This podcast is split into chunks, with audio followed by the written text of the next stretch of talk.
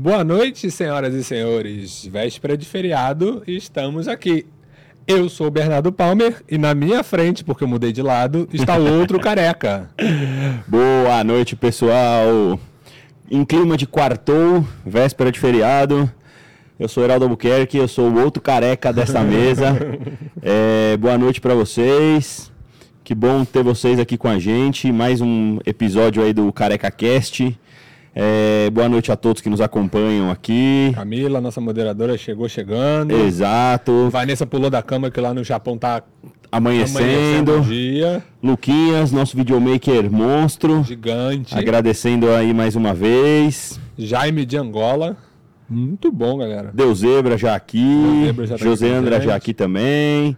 A galera batendo o cartão aí, mais um episódio do Careca Cast. É exatamente, galera. É isso aí. Careca, eu queria começar com o temático, né? Vambora. Temático. Amanhã é feriado do quê? Dia das Crianças. Nossa Senhora Aparecida, claro. Exato. Mas o famoso Dia das Crianças. Isso. E fala uma coisa pra mim, pra gente começar já co- co- com, esse tema aí comemorativo ao, ao feriado de amanhã. Criança pode treinar? Opa, com certeza. Com certeza absoluta, né? Existem estudos recentes também mostrando que é, déficit de crescimento não tem nenhuma relação com atividade física. Lógico, a gente sempre fala isso aqui, né, Heraldo? Bem orientado. Não adianta você querer botar a criança para fazer supino. Criança, tô falando Sim, criança de sim, sim, 10 sim. anos, abaixo de 10, por exemplo. Você não vai botar uma criança para fazer um supino, por exemplo. Mas atividades lúdicas que vão melhorar o fortalecimento, cara, qualquer coisa, qualquer coisa é aceitável. Não é, não é a musculação que vai fazer você frear o crescimento. né? Exatamente. A gente sabe que o osso ele cresce por alguns estímulos: tração, torção, compressão e rotação. Então a musculação ela trabalha com isso também.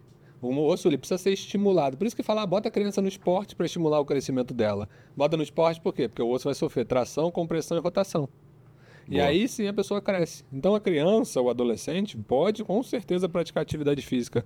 O Pietro Manarino lá, o, o ortopedista, do Ortopedista. Rio, amigo do chefe, os filhos dele estão treinando, você vê o físico dos meninos bonito pra caramba, cara. Bem uma densidade muscular legal, não tem volume porque não tem maturidade. Sim, sim. Né? Mas uma densidade, uma densidade, um desenho muscular bem legal. Esses meninos com 17 anos vão estar bem pra caramba, bem pra caramba. É, eu acho interessante que, assim, você, você dá oportunidade para a criança crescer num ambiente já diferente, né? Uma criança que já. Uma criança ou um adolescente aí entre os seus, sei lá, 9, 10, até 13, 14 anos, é, ela já vai ter um- um- uma questão da alimentação melhor, da coordenação, vai desenvolver a coordenação Coordenação motora melhor. É, muitas vezes vai evitar aquela questão do bullying na escola, vai melhorar a autoestima, vai melhorar a sociabilidade, Aumenta o aprendizado, aumenta a concentração. Exatamente, Né? Tem toda uma aume- relação. consegue seguir regras melhores, porque é um treino, é uma coisa estruturada. Você, você que falou na semana passada do, da atividade física pré-teste de alguma parte mental. Isso, da educação física, Da educação física, exatamente. de aula de matemática, não foi isso aí? Verdade. É, Excelente. E, e- eu dou uma, eu dou umas aulas, eu dou umas aulas sobre atividade física para criança e adolescente que justamente é o que você falou. É, essa história de que a musculação interfere no crescimento, isso aí não tem absolutamente nenhuma correlação, Uhum. né? E aí tem muita gente que fala, ah, mas os atletas de ginástica olímpica, Exato. exatamente. Exatamente. É a questão da, da, da teoria de Charles Darwin, né? As crianças, a- a- os, os atletas de, de ginástica Ginástica olímpica, eles são baixos porque o esporte os seleciona, porque ser, serem baixos me- diminui o centro de gravidade. Melhora a parte Melhor- de rotação, Exatamente, né? melhora a técnica da, da, da criança. Se fosse assim, é, é, você crescer, bastava você ir jogar basquete que você ia crescer, né? Exato, né? Exatamente. Então não é assim que funciona. Tem um professor que, que já tive até alguns cursos com ele, do, é, professor Mário Pose, que é especialista em treinamento para criança e adolescente. E ele explica realmente sobre isso, explica realmente a questão das, das, das características dos treinos de força para criança. Como você falou, você não vai botar uma criança de 10 anos para fazer supino, mas você cria ambientes lúdicos e a criança mergulha nessa questão da, do lúdico, né? Então você fala, bota uma caixa lá para ela subir, você fala, ó, você vai escalar um muro, ela É, escala o desafiador, muro, né? exatamente. Isso é legal. Então, exercícios com peso do corpo e etc.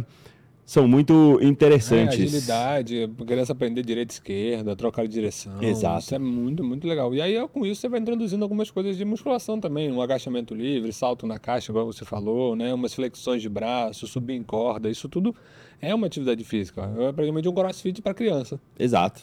Né? Exatamente. Seria muito mais legal um crossfit para criança do que uma sala de peso. Criança na sala de peso vai entediar até dizer chega, cara. Adulto já fica entediado. fazendo entediado. Musculação, né? Ah, não gosto de musculação, né? Mas a, a criança, eu acho que vai ser super lúdico você pegar um, um CrossFit Kids aí da vida. Pô, é legal, Vai né? Criar uma legal, modalidade CrossFit Kids. É, bem lúdico. Fica a ideia aí, depois vocês dividem Aí, os Dan, royalties. Da- da- pra É, bala, exatamente, já- Danilão. Se aparecer com esse CrossFit, CrossFit aí, ó, já Kids. sabendo que você pegou daqui. Exatamente, participação dos carecas. É, inclusive já tem aqui, ó, uma. uma Ana um- Júlia. Ana Júlia, exatamente. Ela tem 12 anos, está treinando com personal, treina um pouco pesado, com bastante peso e treina para perda de peso há dois anos. Ela pergunta se ela pode tomar creatina. Tá. Ana, primeiro, primeira coisa, pra gente dar uma corrigida aí com você, Ana. Parabéns, né? Primeiro de tudo, parabéns pela atividade física, por treinar com personal. E no primeiro momento é indispensável para você aprender a mecânica dos movimentos, entender qual músculo que você está trabalhando, tá? Tá de parabéns, tá? Agora, em relação a quando você pensar nisso da perda de peso, a atividade física ela auxilia na perda de peso. Mas o ponto importante para a perda de peso é a alimentação. Perfeito. Não, não adianta você treinar super pesado, com o melhor personal do planeta, se seu pós-treino é uma pizza. Exato. Né? Então, quando você pensa em perder peso, ou ganhar massa muscular, inclusive, a musculação ela é fundamental, só que o carro-chefe é a dieta. Exato. Então, sempre pensa na dieta primeiro, quando você está falando no processo de perder pesos há dois anos, tá? Agora a musculação te ajuda muito e a- com a alimentação ajustada, creatina pode ou não pode, Geraldo? Pode, com certeza, sem problema nenhum. Musculação ajustada, dieta ajustada, Exato. creatina ok. Creatina, ok. E uma coisa interessante, complementando o que o Bernardo falou, Ana Julia, é o seguinte: a... é, uma, é uma, uma fase sua de idade muito importante que a dieta tem que estar bem ajustada, né? Porque lembre-se que você está em um período de crescimento, você provavelmente ainda vai passar por alguns estirões de crescimento. Sim. Então, a sua dieta, mesmo que ela seja por para a perda de peso, ela não pode ser uma dieta extremamente restritiva, é, muito restritiva, etc., porque senão você vai comprometer o seu processo de crescimento. Até interessante isso, porque como a gente estava falando aqui que na, na questão da ginástica olímpica ela não, ela não interfere no crescimento dos atletas, mas tem um estudo que mostrou que as crianças que não seguiam uma alimentação correta e praticavam atividades físicas, elas impactavam sim no crescimento, tá? Então, não pela atividade física que elas praticavam, mas sim pela falta de nutrientes e calorias na dieta que elas, nas dietas que elas seguiam. E o mais interessante foi que quando essas crianças entravam de férias, que aí você diminui o gasto calórico porque você está de férias das atividades que você fazia. E nas férias você come realmente um pouquinho mais livre, geralmente você viaja, Uhum. a sua rotina muda um Muda. pouco. Essas crianças repunham calorias que elas tinham res- eh, feito restrição durante o período e elas voltavam a crescer. E elas recuperavam esse crescimento que elas tinham é, é, interrompido no processo da dieta mais restritiva. Então, muito importante, Ana, assim como o Bernardo falou, é, talvez mais do que o treino nesse momento, que você vai aprender movimento, ganhar consciência corporal, é, coordenação motora fina e etc., é você ter uma dieta muito bem ajustada para a sua idade, para a sua condição física, para que não atrapalhe realmente no seu crescimento. Exatamente. Então é isso aí, mas está de parabéns, 12 anos treinando, com Muito certeza bem, você tem um, um futuro aí, uma adolescência e uma fase adulta brilhante muito diferenciada das suas amiguinhas que não Com treinam. certeza. Vou pegar o gancho que você estava falando em relação a isso, porque ela está na fase do crescimento e tudo. As crianças, ou- na verdade, é, as crianças início da fase de adolescência que eu costumo atender, a maioria que vem com é, déficit de crescimento, né, ou retardo no crescimento, 98% delas é por falta de alimentação adequada. Não precisa tratar, ah, porque eu fui no, no médico, eu fui, fulana falou para usar hormônio para crescer, e lá, tá, não sei o quê. Vamos começar com a alimentação? Porque seus exames estão todos legais. Perfeito. Aí a Camila começa a pegar o recordatório, a criança não come absolutamente nada de comida Sim. direito. É, é- é- é lanche, é salgadinho, é biscoito, é bolacha, nada. Biscoito ou bolacha? É biscoito ou bolacha, galera? Aí do chat, é biscoito ou é bolacha? Olha no pote, no, no, no- no negocinho lá tá escrito o quê? Biscoito ou bolacha? Tá escrito biscoito. Pra mim é bolacha, pro Bernardo que é carioca é biscoito. Então, a gente começa a ajustar a alimentação desses pacientes, eles crescem na hora. É isso. Começa a crescer. Eu não uso nada de hormônio e a criança responde assim. Exatamente. Eu tenho um paciente que ele tinha um hipotireoidismo familiar, todos, toda a família inteira tem hipotireoidismo, né? E ele tava com retardo de crescimento, os pais deles trouxeram ele para mim, eu já atendi os pais. E aí eu falei, olha, não adianta, não é só entrar com hormônio no crescimento que não é essa a solução. Eu fui ver o TSH dele estava estourado, a gente consertou o TSH, a cada consulta ele cresceu um centímetro. Caramba, surreal. Surreal. O TSH dele estourado, a gente tratou. Cada consulta, um... a mãe dele, a Ingrid, gente boa demais, família, eu gosto muito deles. A, a mãe dele falou assim: o, o Vitor parece outra pessoa. Ele sai do quarto, ele brinca. Ele agora está conversando com a gente. Ele ficava trancado no quarto porque vivia com sono por conta da tireoide. Entendi. Então é, é, é bem interessante essa parte da, da alimentação, até para a parte do crescimento mesmo, como você estava falando, né? E esqueci o nome dela de novo. Fernanda não, né? Ana, a Ana Júlia. E aí, Ana, é, a alimentação é fundamental para você em relação a isso, tá? E se você está passando fome, reveja sua dieta com o seu nutricionista. Perfeito. E se É, você não tem nutricionista, procure. Procure um. Procure né? um. A dieta ela tem que ser bem feita, tem que ser encaixada, mas você não pode passar fome. Fome já é um sinal de alerta. Já Perfeito. está faltando alguma coisa. Já tá no faltando coisa. alguma coisa. Existem alguns pseudonutris que falam que só come quando tiver fome. É Os coach, né? Nem nutri, né? Só come quando tiver fome. Então eu vou comer o dia inteiro. E é um problema, né? Coma quando você tiver fome. Aí a pessoa perde um pouquinho o senso de saciedade e come demais. É, porque quando você tá tem fome, você come é, é, sem esse senso se- de saciedade. Você perde um pouco Perde essa questão. filtro, é. Exatamente. Até porque demora um certo tempo para essa comida chegar no seu. 20 minutos normalmente. mais ou menos. sinalização, né? É, demora um tempo para essa comida chegar no seu estômago, no seu intestino e começar a mandar sinais para o seu cérebro de que você está ficando saciado.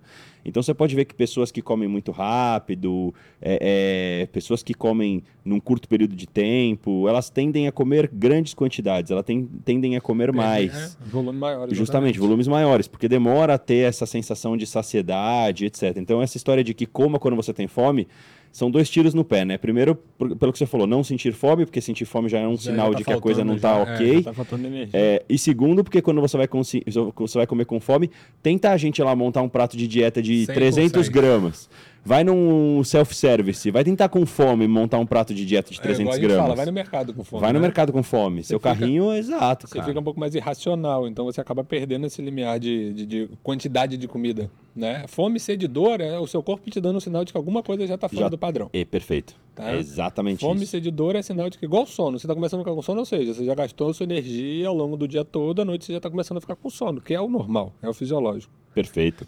Pessoal, lembrando que o superchat está liberado. E já tem um aqui já. ó. Já tem uma, uma pergunta de superchat e lembrando que nas perguntas do superchat a gente tem uma visualização melhor dessas perguntas e a gente consegue responder todas as perguntas que vêm por superchat, porque nos últimos episódios aí a gente tem deixado algumas perguntas eh, sem serem respondidas porque a demanda está muito grande, mas lembrando que se você manda sua pergunta por superchat, com certeza a sua pergunta será respondida, tá?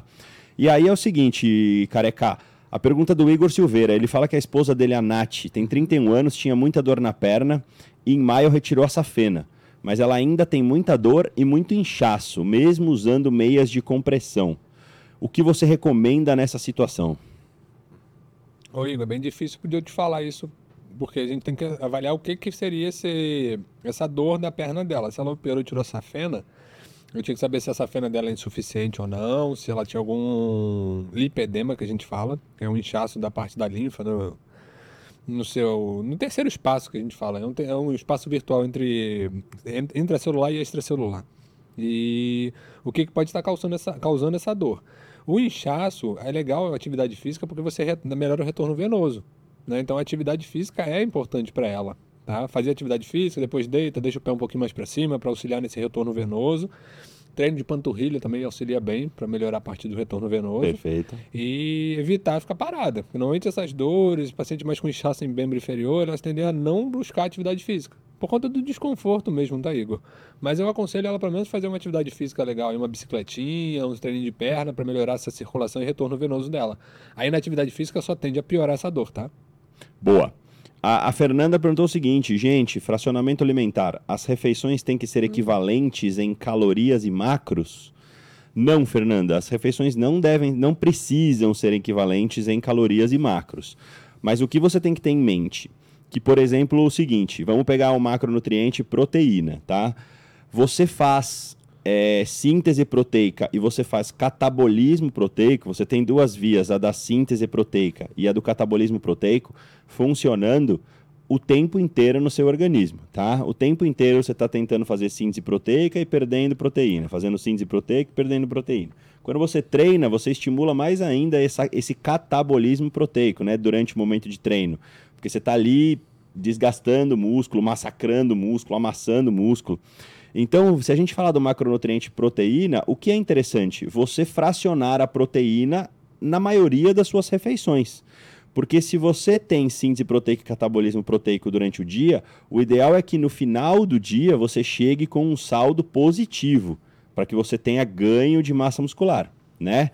Então, se você usa ah, eu vou comer toda a proteína que eu preciso em uma refeição só. O seu corpo vai absorver essa proteína. A absorção ela existe, ela vai absorver toda essa proteína que você comer.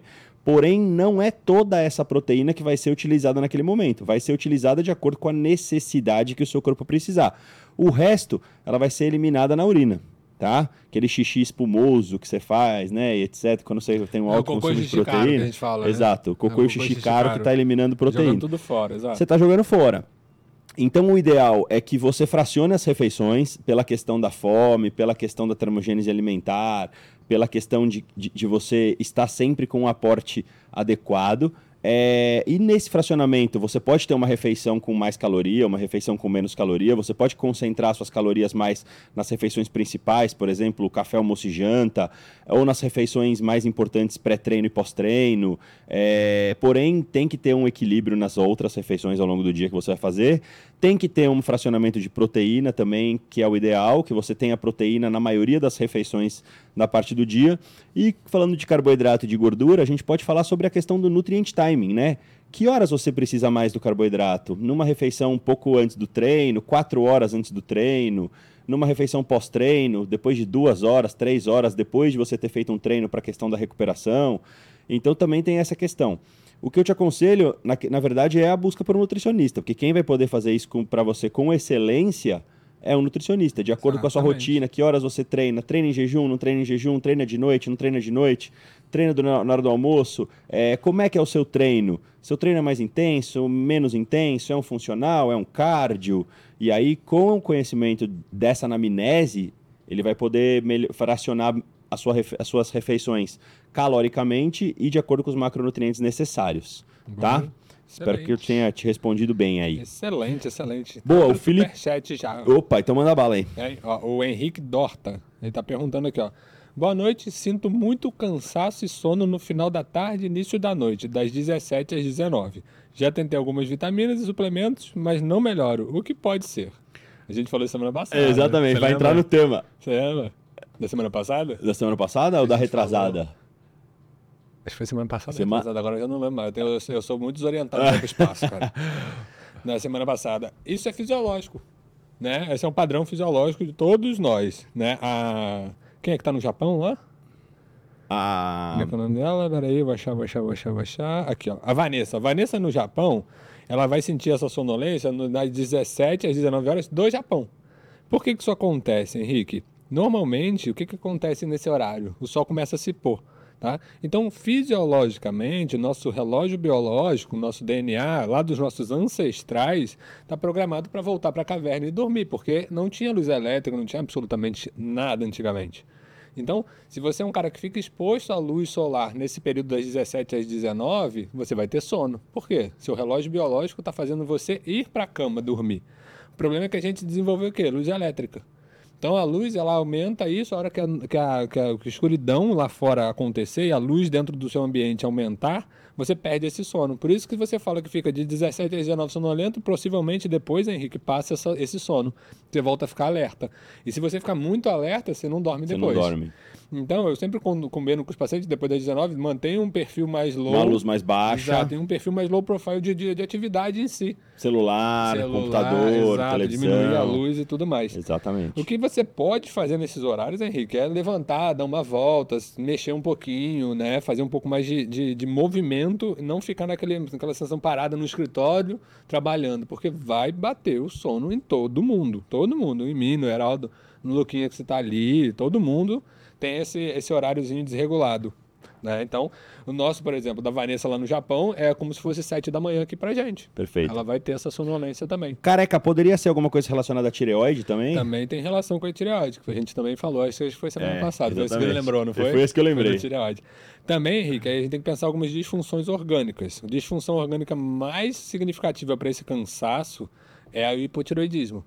Então vale a pena investigar a função tireoidiana sua. Tireoide e testosterona também tem uma relação, mas a, tireoide é muito maior que isso, né, de, de sintoma. Boa. Felipe Carrato mandou o seguinte: Carecas, qual a melhor ideia de sair do platô? Quando estou com a Oh. dieta em dia e treino seis vezes por semana, porém sigo a mesma ficha há mais de um ano. Felipe, talvez a primeira sugestão que eu te desse seria tenta fazer um deload do seu treino para dar uma resetada na máquina, Exato. né? E aí depois você volta com o treino, muda um pouco as técnicas de treino, muda um pouco a intensidade do seu treino, joga aí algumas questões diferentes que você vem fazendo.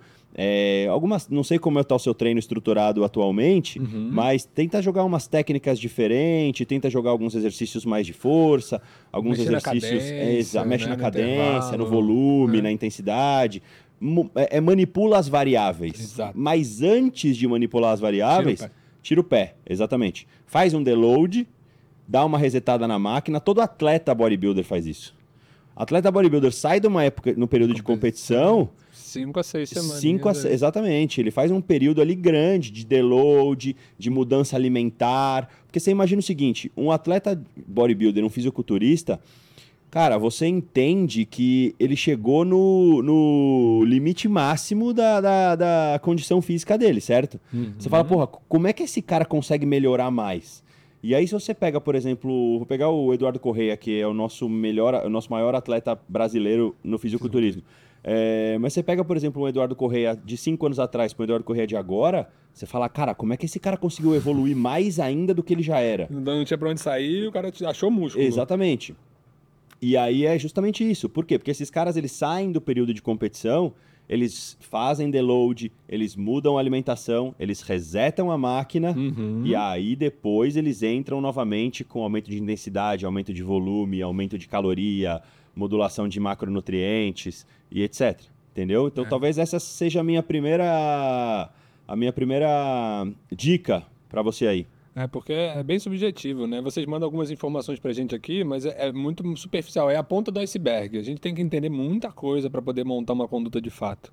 Então, a gente aqui consegue meio que organizar a, a, a ideia de vocês e, e dar alguns conselhos, né? Tipo, ah, tenta fazer isso, tenta fazer aquilo. Porque é uma vertente muito grande. É, é, não sei como é que é o tipo de treino que você está fazendo, né, Felipe? Então também isso é difícil você está fazendo um treino de força, um treino mais de resistência, um treino bisete, né? Então todas essas alterações no treino fazem diferença para você sair do platô. Então o que o Heraldo falou é, é- é o, seria o mais básico ali para a gente conseguir fazer você sair do platô. Que é fazer um deloadzinho ali, no mínimo duas semaninhas. Pode pegar o mesmo treino que você está fazendo, cai a carga ali uns 40%, 50%. Né? Exatamente. Reduz um pouco da cadência, reduz um pouco do intervalo e segue o, o mesmo treino. Depois você volta, aí você pode mexer ou na cadência ou nas técnicas de execução do do- dos exercícios. Certo, Filipão? Boa. É... A minha mãe. Oi, mãe. Beijo Ô, pra você. Oi, mãe do Bernardo. Beijo pra senhora. É. Mãe do Bernardo tá aqui sempre Tá com a todas, gente. em todas. Exatamente. Ela falou que não entende muita coisa que a gente fala, não, mas ela Mas tá, tá. ali participando, acho o máximo, tem coisa que ela gosta. Boa. É, a Babi, Babi A Mock, Babi. que tá aqui com a gente sempre também, Uhum. ela pergunta o seguinte: é, vale a pena tomar uma dose maior nas primeiras semanas de uso de creatina ou não há diferença de se manter 3 gramas desde o início? A gente, o Paulo falou isso na semana passada, né? Exato. Mas, Babi, eu vou falar pra você. Vamos lá, vamos, vamos- vamos por partes. Uhum. Vou começar pra você falando o seguinte: é, eu, eu já aumentaria essa dose, tá? em vez de 3 gramas, eu já aumentaria isso para 5 gramas diárias, tá? Porque 3 gramas é mais ou menos o que o corpo perde de creatina diariamente, certo? Então, eu já, eu já te daria a opção aí de, de de você aumentar essa, essa, essa, essa dosagem. Já te sugeriria aí 5 gramas de creatina. É, segundo, os estudos mostram que não precisa mais fazer protocolo de carregamento, É. que é o que você sugeriu aí. Overload. Exatamente. Não precisa mais fazer protocolo de carregamento. Se você usar 5 gramas diariamente, você vai ter a me- o mesmo efeito do que fazer um protocolo de carregamento inicialmente e ou não, tá? Então, minha sugestão, aumente a dose para 5 gramas e Mas- use cronicamente. Todo dia. Exato. Faça chuva faça sol, treine ou não treine, tome sua creatina. Perfeito. E combinada com carboidrato na mesma refeição, ela tem uma absorção Melhor. melhorada. Perfeito. tá? É isso aí. O pessoal tá falando que é bola... biscoito é de polvilho, Bernardo. O resto biscoito é... de polvilho? só, o onde vocês é tiraram bolacha. isso, gente? Tá vendo? Biscoito de polvilho é biscoito de polvilho, é biscoito recheado, é biscoito traquinas, é biscoito Ruffles, é isso biscoito... é bolacha. É biscoito, tá escrito no pote. No pacote tá escrito biscoito. Eu fui no mercado aqui perto de casa, tá escrito lá assim, na, na- na- no corredor, nas plaquinhas do corredor, né? Biscoito. Eu falei, cara, eu tô em São Paulo e os caras escreveram biscoito. Não, é Aí eu, não sou, biscoito. eu não sou errado. É, Bom, vamos lá. Seguindo, seguindo aqui. É... Ó. Works. Como fazer uma recuperação no ombro sentindo pós-treino de peito sempre? E o tríceps faz uma semana que está com desconforto. Peraí, como fazer uma recuperação? Não entendi também direito, peraí. Sentindo pós-treino de peito sempre. E tríceps faz uma semana que está com desconforto. É, faz. Ele tá com dor no ombro, tô tentando Eu interpretar também, tô essa, tentando entender essa pergunta. essa pergunta. Ele, tá, ele quer recuperar o ombro Bom, que vamos- tá sentindo no, no treino de peito. Então, se você não tem lesão de ombro e tá sentindo o ombro no treino de Tá peito, estranho esse treino. alguma coisa está errada. Foi a primeira coisa que eu pensei. Eu falei assim, peraí, deixa eu ler de novo. Alguma coisa É. está errada nesse E treino de peito. com uma semana com desconforto, Thiago, o mais interessante pra você é olhar essa mecânica da execução do movimento, cara. Exato. Deve ter alguma coisinha aí que tá falhando. Né? É, lesão no ombro, dor no ombro, recuperar o ombro num treino de peito. A gente sempre aconselha não fazer músculos muito próximos, né? Peito e ombro, né? Exercício de, de dorsal com o deltoide posterior. A gente dá um intervalinho, principalmente o peito e ombro, que é o mais importante ali. Tu não faz um na sequência do outro, Thiago. Então, se você tá treinando peito num dia e tá pensando em treinar o ombro no dia, dia seguinte, seguinte. ou vice-versa, isso não é nada bom. Seu performance de ombro ou de peito vai ficar um pouquinho abaixo. Você deu 24 horas de intervalo num músculo, dois músculos grandes e resistentes. Então você vai ter uma recuperação bem mais lenta em relação a- a- ao ombro ou ao peitoral, depende de qual que você fez primeiro. Exato. Né? A- eu, eu entendo da mesma forma que você, B. Talvez. é, Agora, se ele tiver uma lesão, se ele tiver com uma lesão no ombro, uma dor no ombro, talvez um Aí, fortalecimento de manguito. buscar um fisioterapeuta buscar um fisioterapeuta, exatamente. Porque Ah. existem algumas lesões de ombro, cara, não só de ombro, mas, por exemplo, cervical e etc., que você tem que evitar movimentos acima da linha do ombro, né? É. Exatamente. Então tem que tomar cuidado com isso. Se tiver lesão, tem que procurar um fisioterapeuta, talvez um aquecimentozinho com fortalecimento de manguito Uhum. e etc. E aí, Thiago, sentiu dor no treino, ou diminui carga ou para o movimento. Perfeito. tá? A dor não é obrigatória. O Felipe Carraro tava assim, tirar o pé é complicado, sinto muita falta. É, Filipão, mas isso faz parte do treino, cara. Tá, Felipe? Treinar, é tirar, fazer o deload é, é treino também. Descansar, não treinar um dia, faz parte do treinamento. Perfeito. Lembre-se Ah. que às vezes o melhor treino é o descanso. É o descanso, exatamente. Perfeitamente. A gente não tá falando pra você parar de treinar, não, Felipe. É você só tirar um pouco do volume do treino. Nem que seja pela carga ou reduzindo a quantidade de exercício, treinar menos tempo. Mas não é pra você parar de treinar, não. É, o Venilson Rodrigues fez a seguinte pergunta: Qual o impacto de duas latinhas de cerveja no final de semana? Bom, quem fez a pergunta? O Ve- Venilson.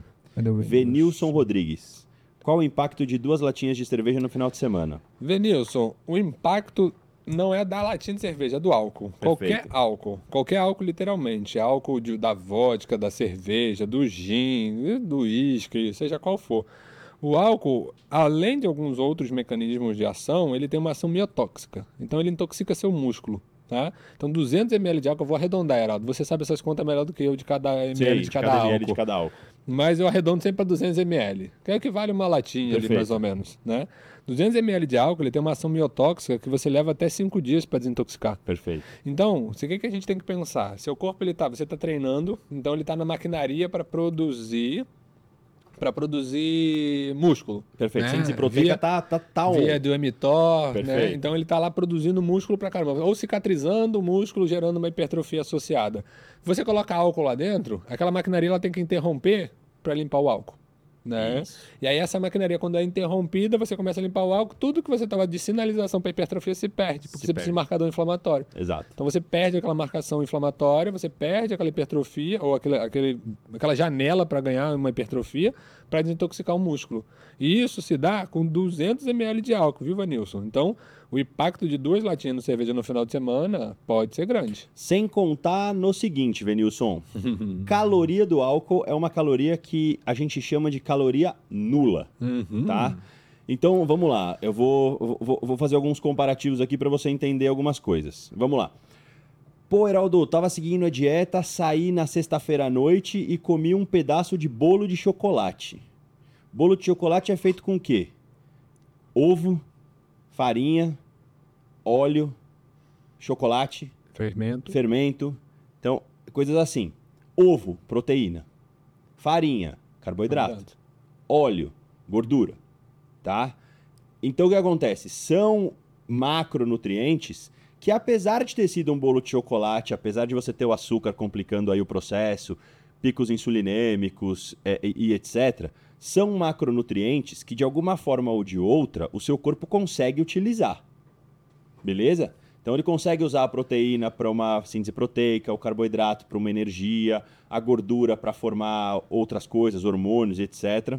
Beleza. O álcool é caloria nula. A caloria do álcool seu corpo não consegue utilizar para absolutamente nada. Nada. Não serve para nada. É uma caloria que você joga fora. Só que, como o Bernardo falou, se, o- se o maquinário foi sujo pelo álcool e o seu corpo precisa limpar o maquinário, a caloria do álcool ela não serve para nada, mas ela gera calor. Então o seu corpo tem que queimar essa caloria. Se ele vai dar preferência para queimar a caloria do álcool, o que, que ele vai fazer com a caloria oriunda dos alimentos que você está comendo ao longo do dia? Ele vai estocar. Porque eu não vou, eu não vou ga- gastar uma energia para minha que é boa enquanto eu tiver com uma energia ruim para ser gasta. Tem que limpar o maquinário. Então, enquanto você estiver sob efeito do álcool, caloria do álcool, o álcool vai gastando essa caloria oriunda do álcool e vai guardando a caloria boa. Então, enquanto você está sob o efeito do álcool, com esse processo metabólico, você está engordando. Você está guardando caloria, tá? E aí tem esse problema. Então, o álcool pode complicar o seu processo de emagrecimento. Existe, existe um estudo sobre consumo de álcool que mostrou que o metabolismo cai para um terço da capacidade de trabalho. Então, por exemplo, você gasta 3 mil calorias, cai para mil enquanto você está sob o efeito do álcool. Entendeu?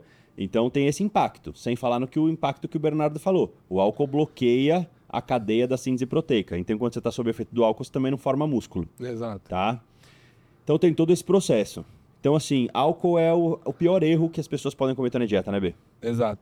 Mano, eu amo esse pessoal do chat, cara. Esse- essa, essa- galera é muito, gente, muito, muito boa. Eles participam demais. Aí agora, olha o que, que o Marcos Carlesso falou.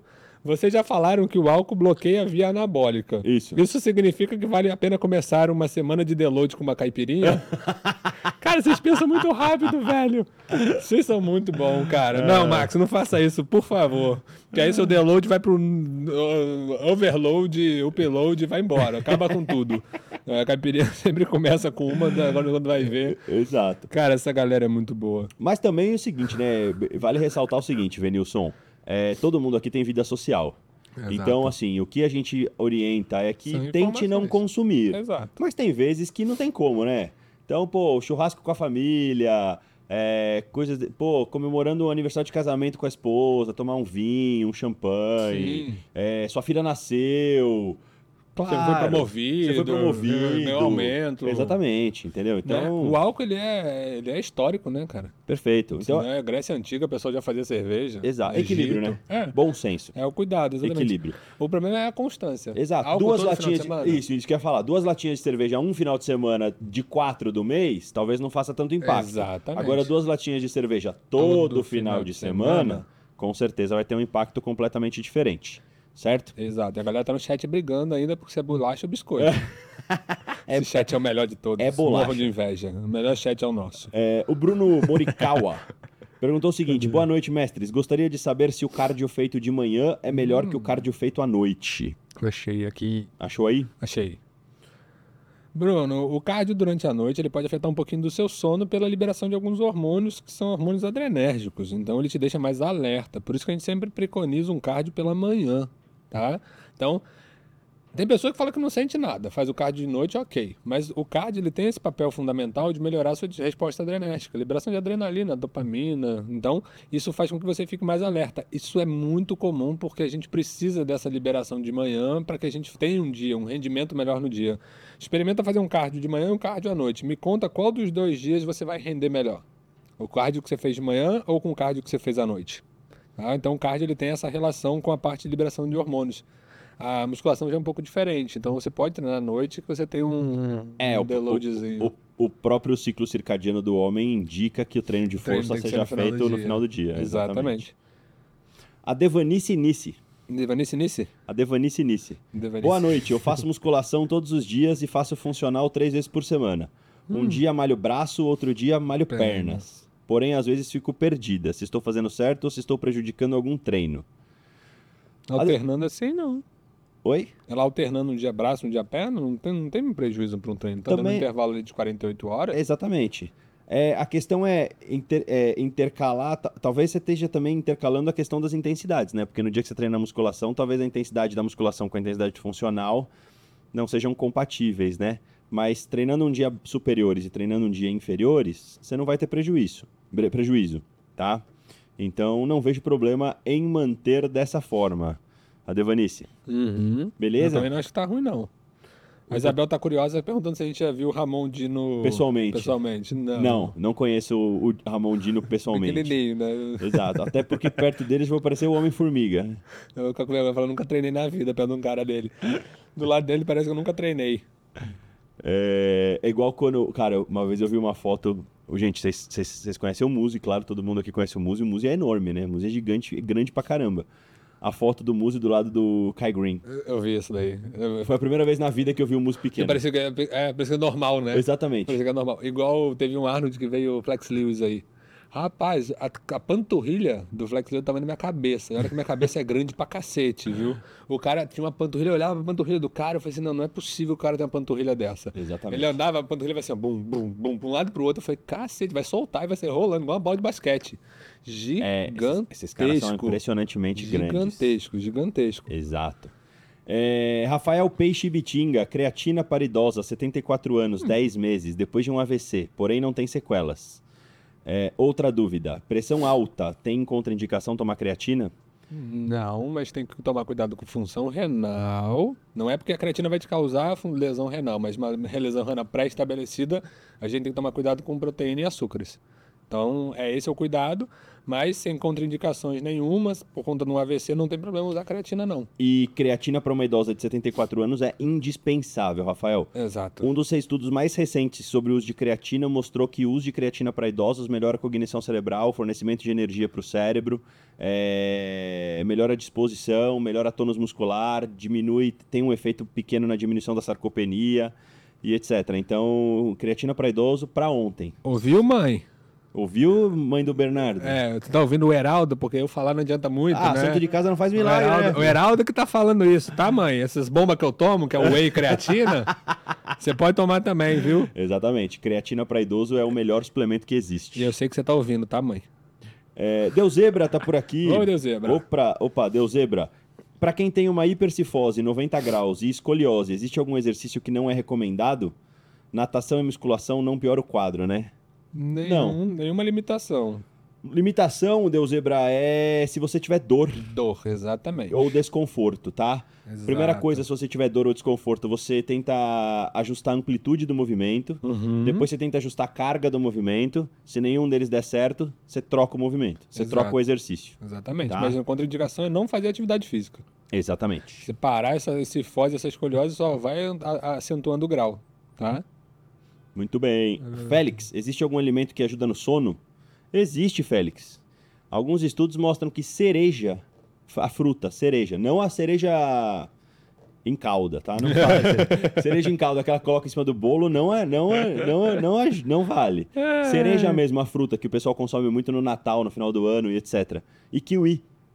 Tanto que existem alguns estudos que mostram que o consumo de dois kiwis em alguns, algumas horas antes de dormir, você melhora, é, você, você otimiza a liberação da melatonina Carbo e também etc. ajuda, né, Arnaldo? Carbo ajuda também, né? Porque a galera tem mania de tirar o cabo depois das 18, mas o cabo dá uma lombeirinha, né? Dá, dá Então, sim, ajuda bastante, ajuda. né? E uma parada legal também, que a galera meio que deixa de lado, é, é chá, cara. Dá pra fazer chá. O Félix falando que tem insônia. Cara, chá de valeriana, mulungo, passiflora, Cidreira, cidreira, ajuda bastante, ajuda bastante. Ajuda bem. Ajuda e, bastante. e, Félix, dormir é um ritual, né, cara? Não é você bater a cabeça na cama e achar que vai dormir a noite toda.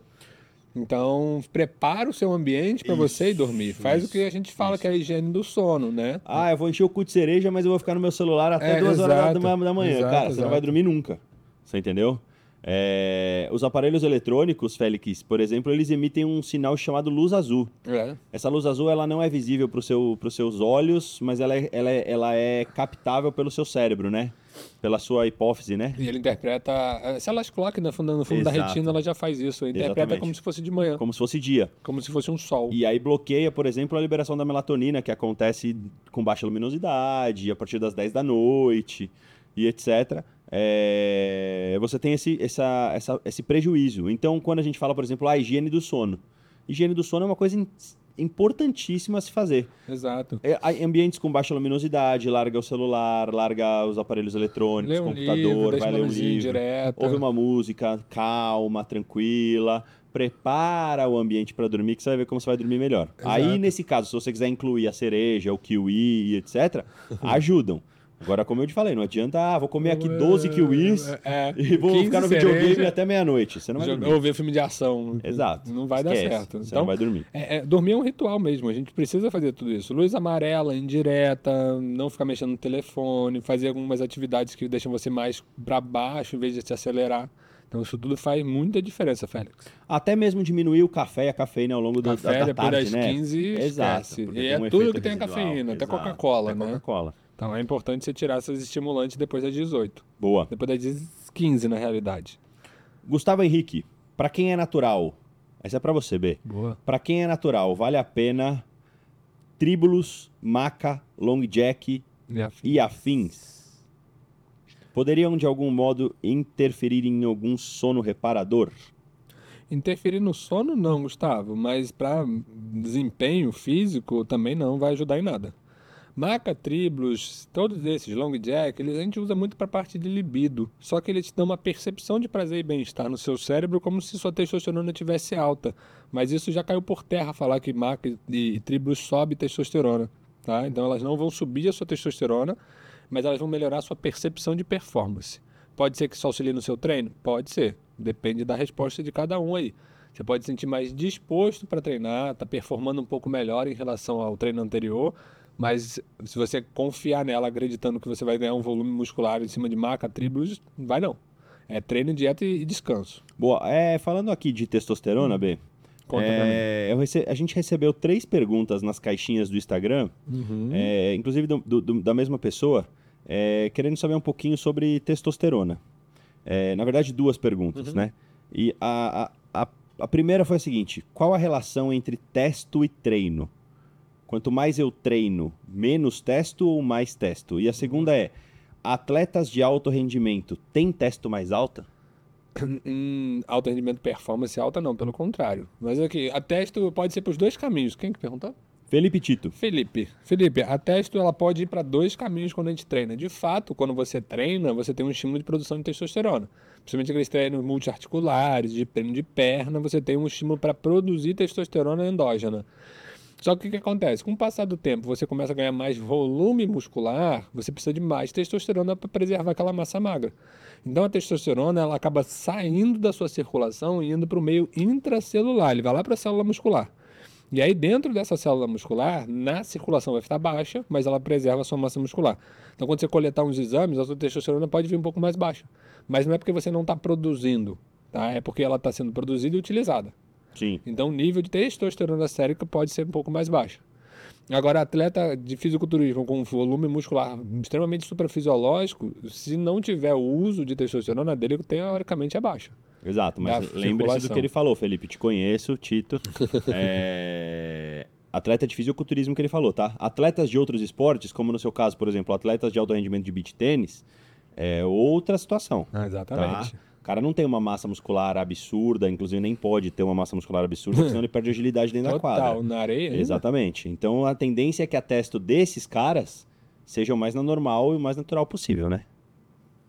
Exato, é, é dentro do, do padrão fisiológico. Mas o que a gente vê no exame ali é a testosterona sérica, a testosterona que está na circulação. Perfeito. né? Existem alguns cálculos que a gente vê livre, biodisponível, via SHBG, mas o, a testosterona ela vai caminhar para os dois lados para quem faz atividade física, quem treina. Quanto maior o volume muscular, a tendência de você ter testosterona mais baixa na circulação. Não quer dizer que você parou de produzir a testosterona. Boa. Você tem ela, mas ela está aplicada no seu músculo. Perfeito. Temos um superchat aqui da Regiane Koga. Já é pra você também, B. Regiane. Aham. Poderiam falar um pouco sobre magnésio L-trionato?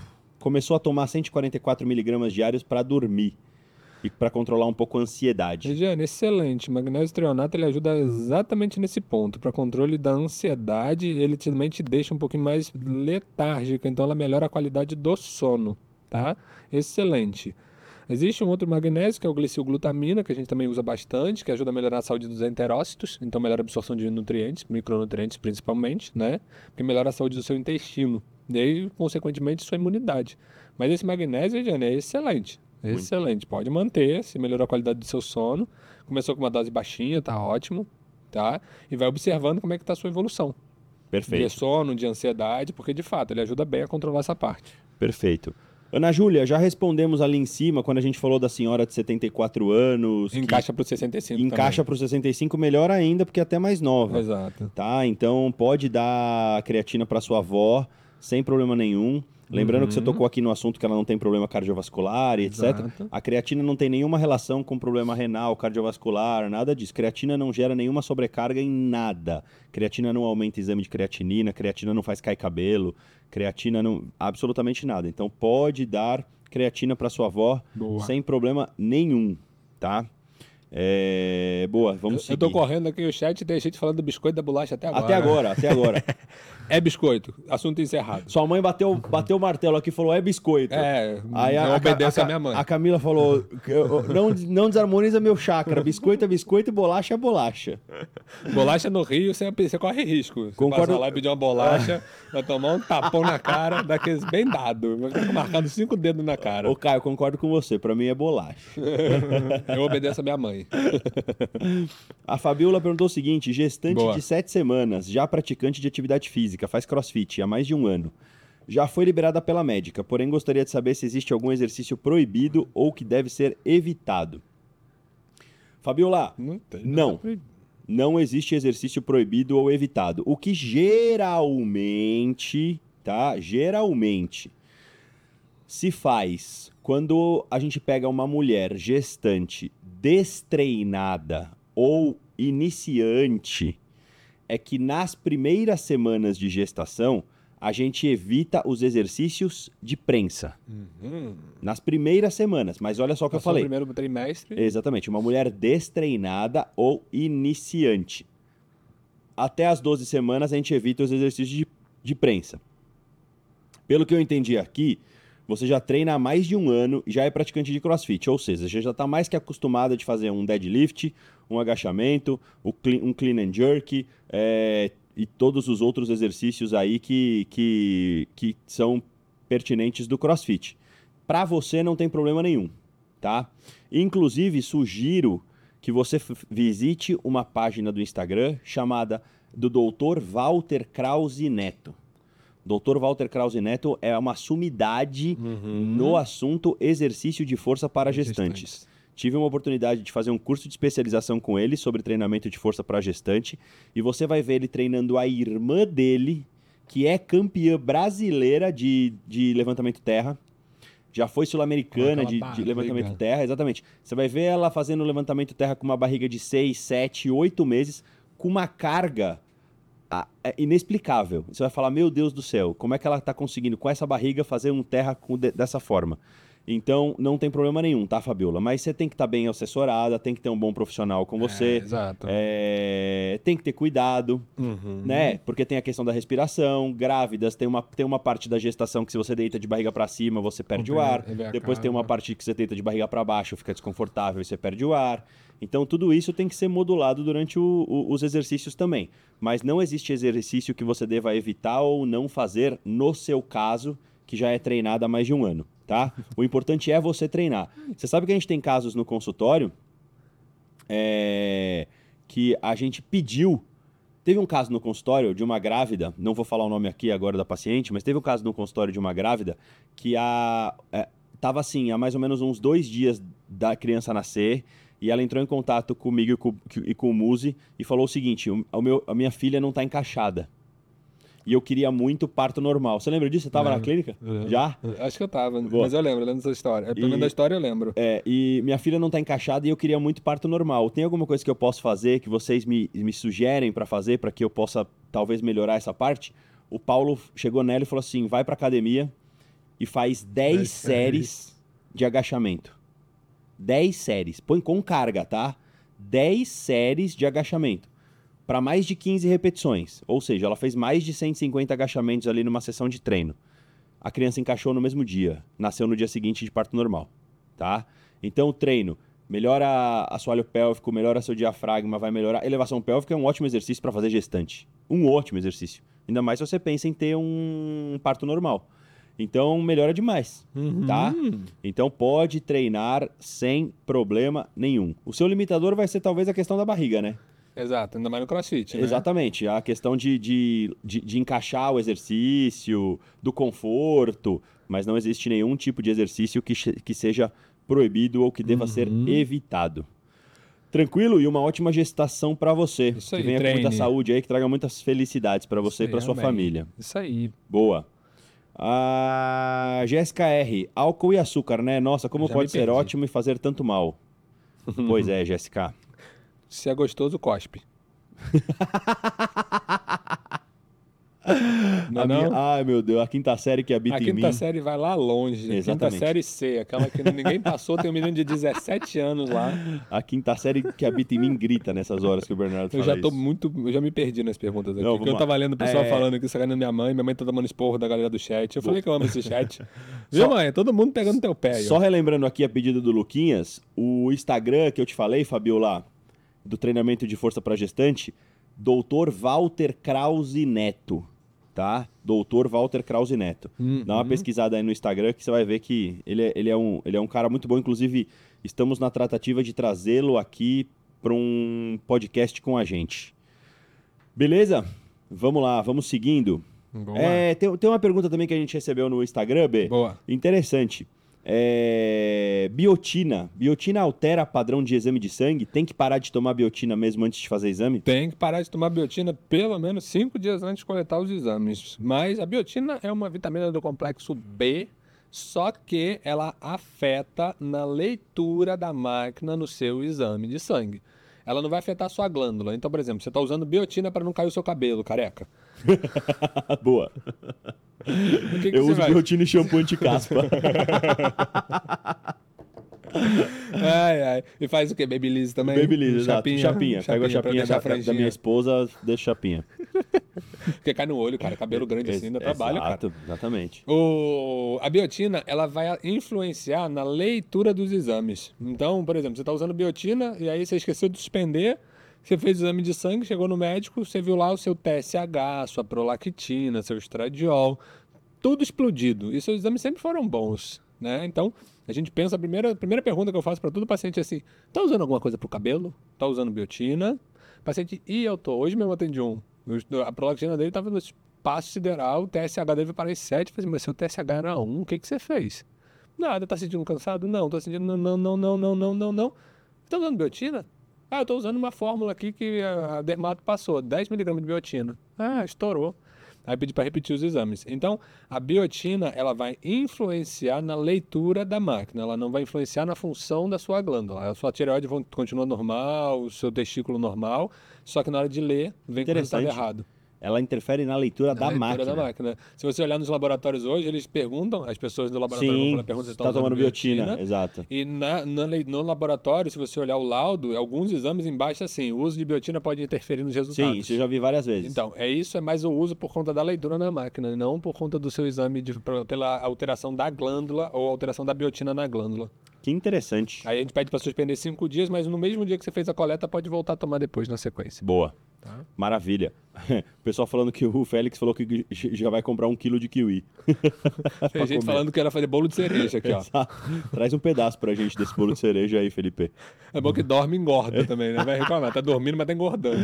É, o Alisson Pires perguntou achei. o seguinte: alguma contraindicação em consumir aquelas gelatininhas tipo gummy de melatonina todos os dias antes de dormir? Se for na dose que você falou aí, o Alisson, tá bem alta. Você vai ter muita dificuldade de despertar. Você tem uma sedação boa causada pela melatonina em dose alta, mas a qualidade do seu sono intermediário acaba sofrendo um pouco de influência. Você fica com um sono um pouquinho mais superficial, tá? E aí você tem muita dificuldade de acordar. Vê, repara se você tem acordado mais sonolento com o uso desses gummies de 10mg de melatonina. Se for, precisa reduzir bem essa dose, tá? Porque ela vai te deixar um pouquinho mais sonolenta. Galera que já usou melatonina passando de 5mg provavelmente experimentou uma dificuldade de despertar. Parece que você está de ressaca.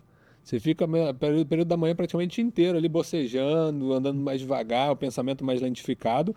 E aí depois de, do- das 10, 11 horas, dependendo da hora que você acorda, você já tem uma melhora dessa ação. Boa, Do- deixa eu te fazer uma pergunta. B. Eu já ouvi muito falar sobre sensibilização periférica com o uso de melatonina. Por isso que as pessoas elas começam a aumentar a dose. A pessoa começa com uma cápsula de 3, aí depois vai para de 5, aí depois vai para de 10, daqui a É. pouco tá tomando uma 20, caralhada de já vi. melatonina, É. exatamente. Ela é realmente um sensibilizador Todo, periférico? todo, todo, todo, todos eles. A melatonina, qualquer tipo de remédio, qualquer tipo de medicamento, você vai sofrer um pouquinho de, de adaptação metabólica. Então, se você usar de pirona todo dia para evitar uma dor de cabeça, um dia você vai ter dor de cabeça usando de pirona. Ah, então, entendi. toda medicação, antidepressivo é clássico. Você vê um paciente que começa tomando antidepressivo, se ele não acompanha o tratamento de forma regular, a vida dele tende a melhorar um pouco depois do antidepressivo. Só que a nossa vida, ela é ondulatória, é flutuante. Você não vai ter uma vida linear boa a vida inteira, a não sei se você seja herdeiro. Nem sempre herdeiro também tem uma vida muito boa assim. Mas enfim, né? O que, que vai acontecer? Você na você usando medicamento antidepressivo que seja, o seu, o seu corpo vai se adaptar ao uso do medicamento, o medicamento ele vai fazer a ação que ele precisa, vai te tratar, só que com o passar do tempo, se você não investigar para melhorar ou tirar a medicação porque você melhorou, Sim. alguma coisa ruim vai acontecer na sua vida, você vai entrar no estado depressivo de novo que seja, estou dando o exemplo do antidepressivo, o que, que você vai precisar fazer? Tratar com antidepressivo, mas peraí, eu Só já que estou aí tomando sensibilizou. um. Exato, eu já estou tomando um, o que, que eu vou ter, o que, que o seu psiquiatra vai ter que fazer? Aumentar. Ou aumentar ou te dar outro remédio junto. Então, toda medicação, ela precisa ter, ter, ter um prazo de validade. Lógico, se você tem uma doença crônica igual eu tenho hipotiroidismo, eu vou ter que tomar remédio pro resto da minha vida, porque minha tireoide não está funcionando. E também assim vai acontecendo sensibilização. Aí você vai aumentando eu a dose? aumentando a dose. Entendi. Eu já tô, eu já tô no terceiro aumento de dose meu já. Caramba. Eu comecei com 25, já tô em 75. Ô, louco. Boa. Porque vai, você vai perdendo o efeito da medicação. Ótimo. Tá vendo, pessoal? Então não é pra usar melatonina sempre aí pra dormir, viu? Exatamente. A Joseandre, a Joseandra falou que ela não gosta de esteira ou bicicleta, falou que vai começar a pular corda. Ótima ideia, Joseandra. Só controla a frequência cardíaca. cardíaca. Perfeito. Lembra que a gente já conversou sobre frequência cardíaca nos exercícios aeróbicos, tá? De acordo com o seu objetivo, tem que controlar a frequência cardíaca. A Vanessa Fujifara, lá do Japão, o magnésio glicil gluta ajuda também no ganho de massa muscular, B? Deixa eu achar que eu me perdi. Lê de novo aí pra mim. Quem que foi? Vanessa Fujifara, lá do Japão. O magnésio Ah, glicil gluta ajuda também no ganho de massa muscular? Vanessa, muito lá no paralelo, longe de tudo, porque melhora a saúde do seu enterócito, melhora a absorção de nutriente. Então, lá no final, sim, ajuda a melhorar o ganho de massa. Mas não é ela que vai fazer diferença gritante nem nada. Ela está melhorando a saúde das células que a gente chama de enterócitos. Boa. que são células de dentro do seu intestino, que quando elas estão em boas qualidades, você tem uma melhora da absorção de micronutrientes. Perfeito. É, senhor Guerra Dairon, abraços aí pra Miami. Cubano que segue a gente.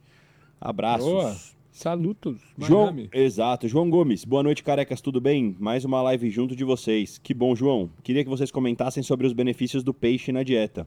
Incluí tilápia no meu finde e tô curtindo demais. Boa, João, João. proteína limpa, tá? Baixo teor de Baixa gordura. boa ótima, ótima estratégia. Boa digestibilidade. Rica em ômega 3.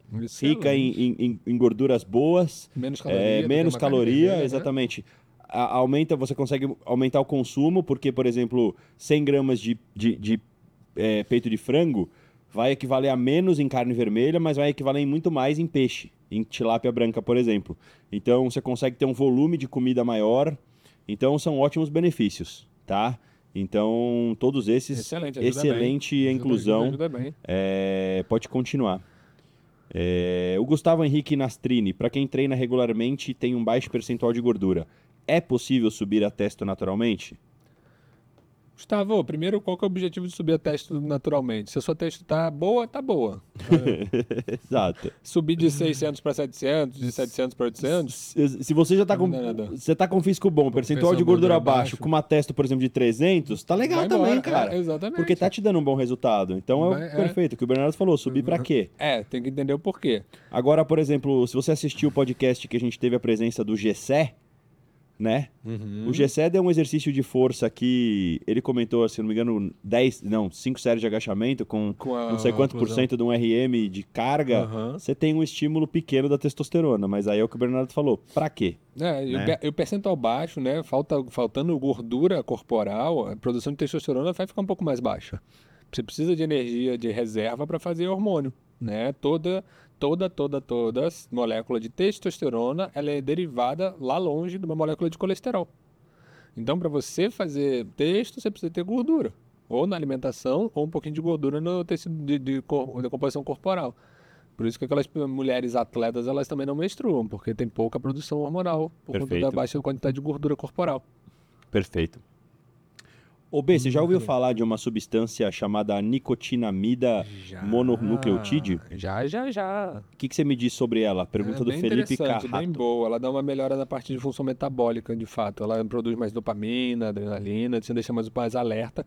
E aí o que o pessoal fala que é esse booster metabólico, né? Porque dá uma melhorada na parte de função metabólica. Você sente um pouco mais de melhora do rendimento, melhora da parte cognitiva. Tem alguns estudos em ratos que tem uma resposta boa.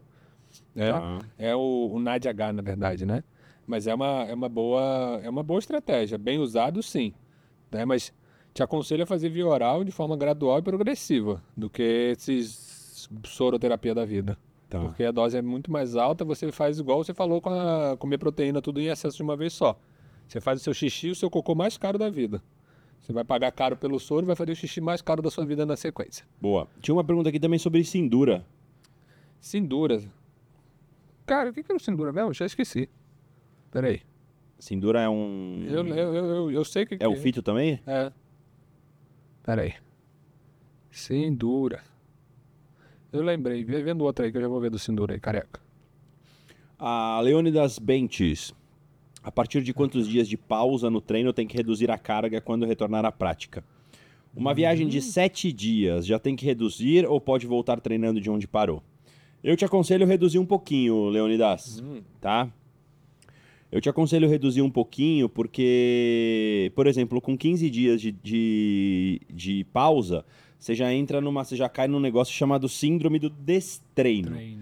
Lembre-se de uma coisa, você tá, você tá parado, você não tá fazendo deload, você não tá diminuindo carga, você tá completamente parado, tá?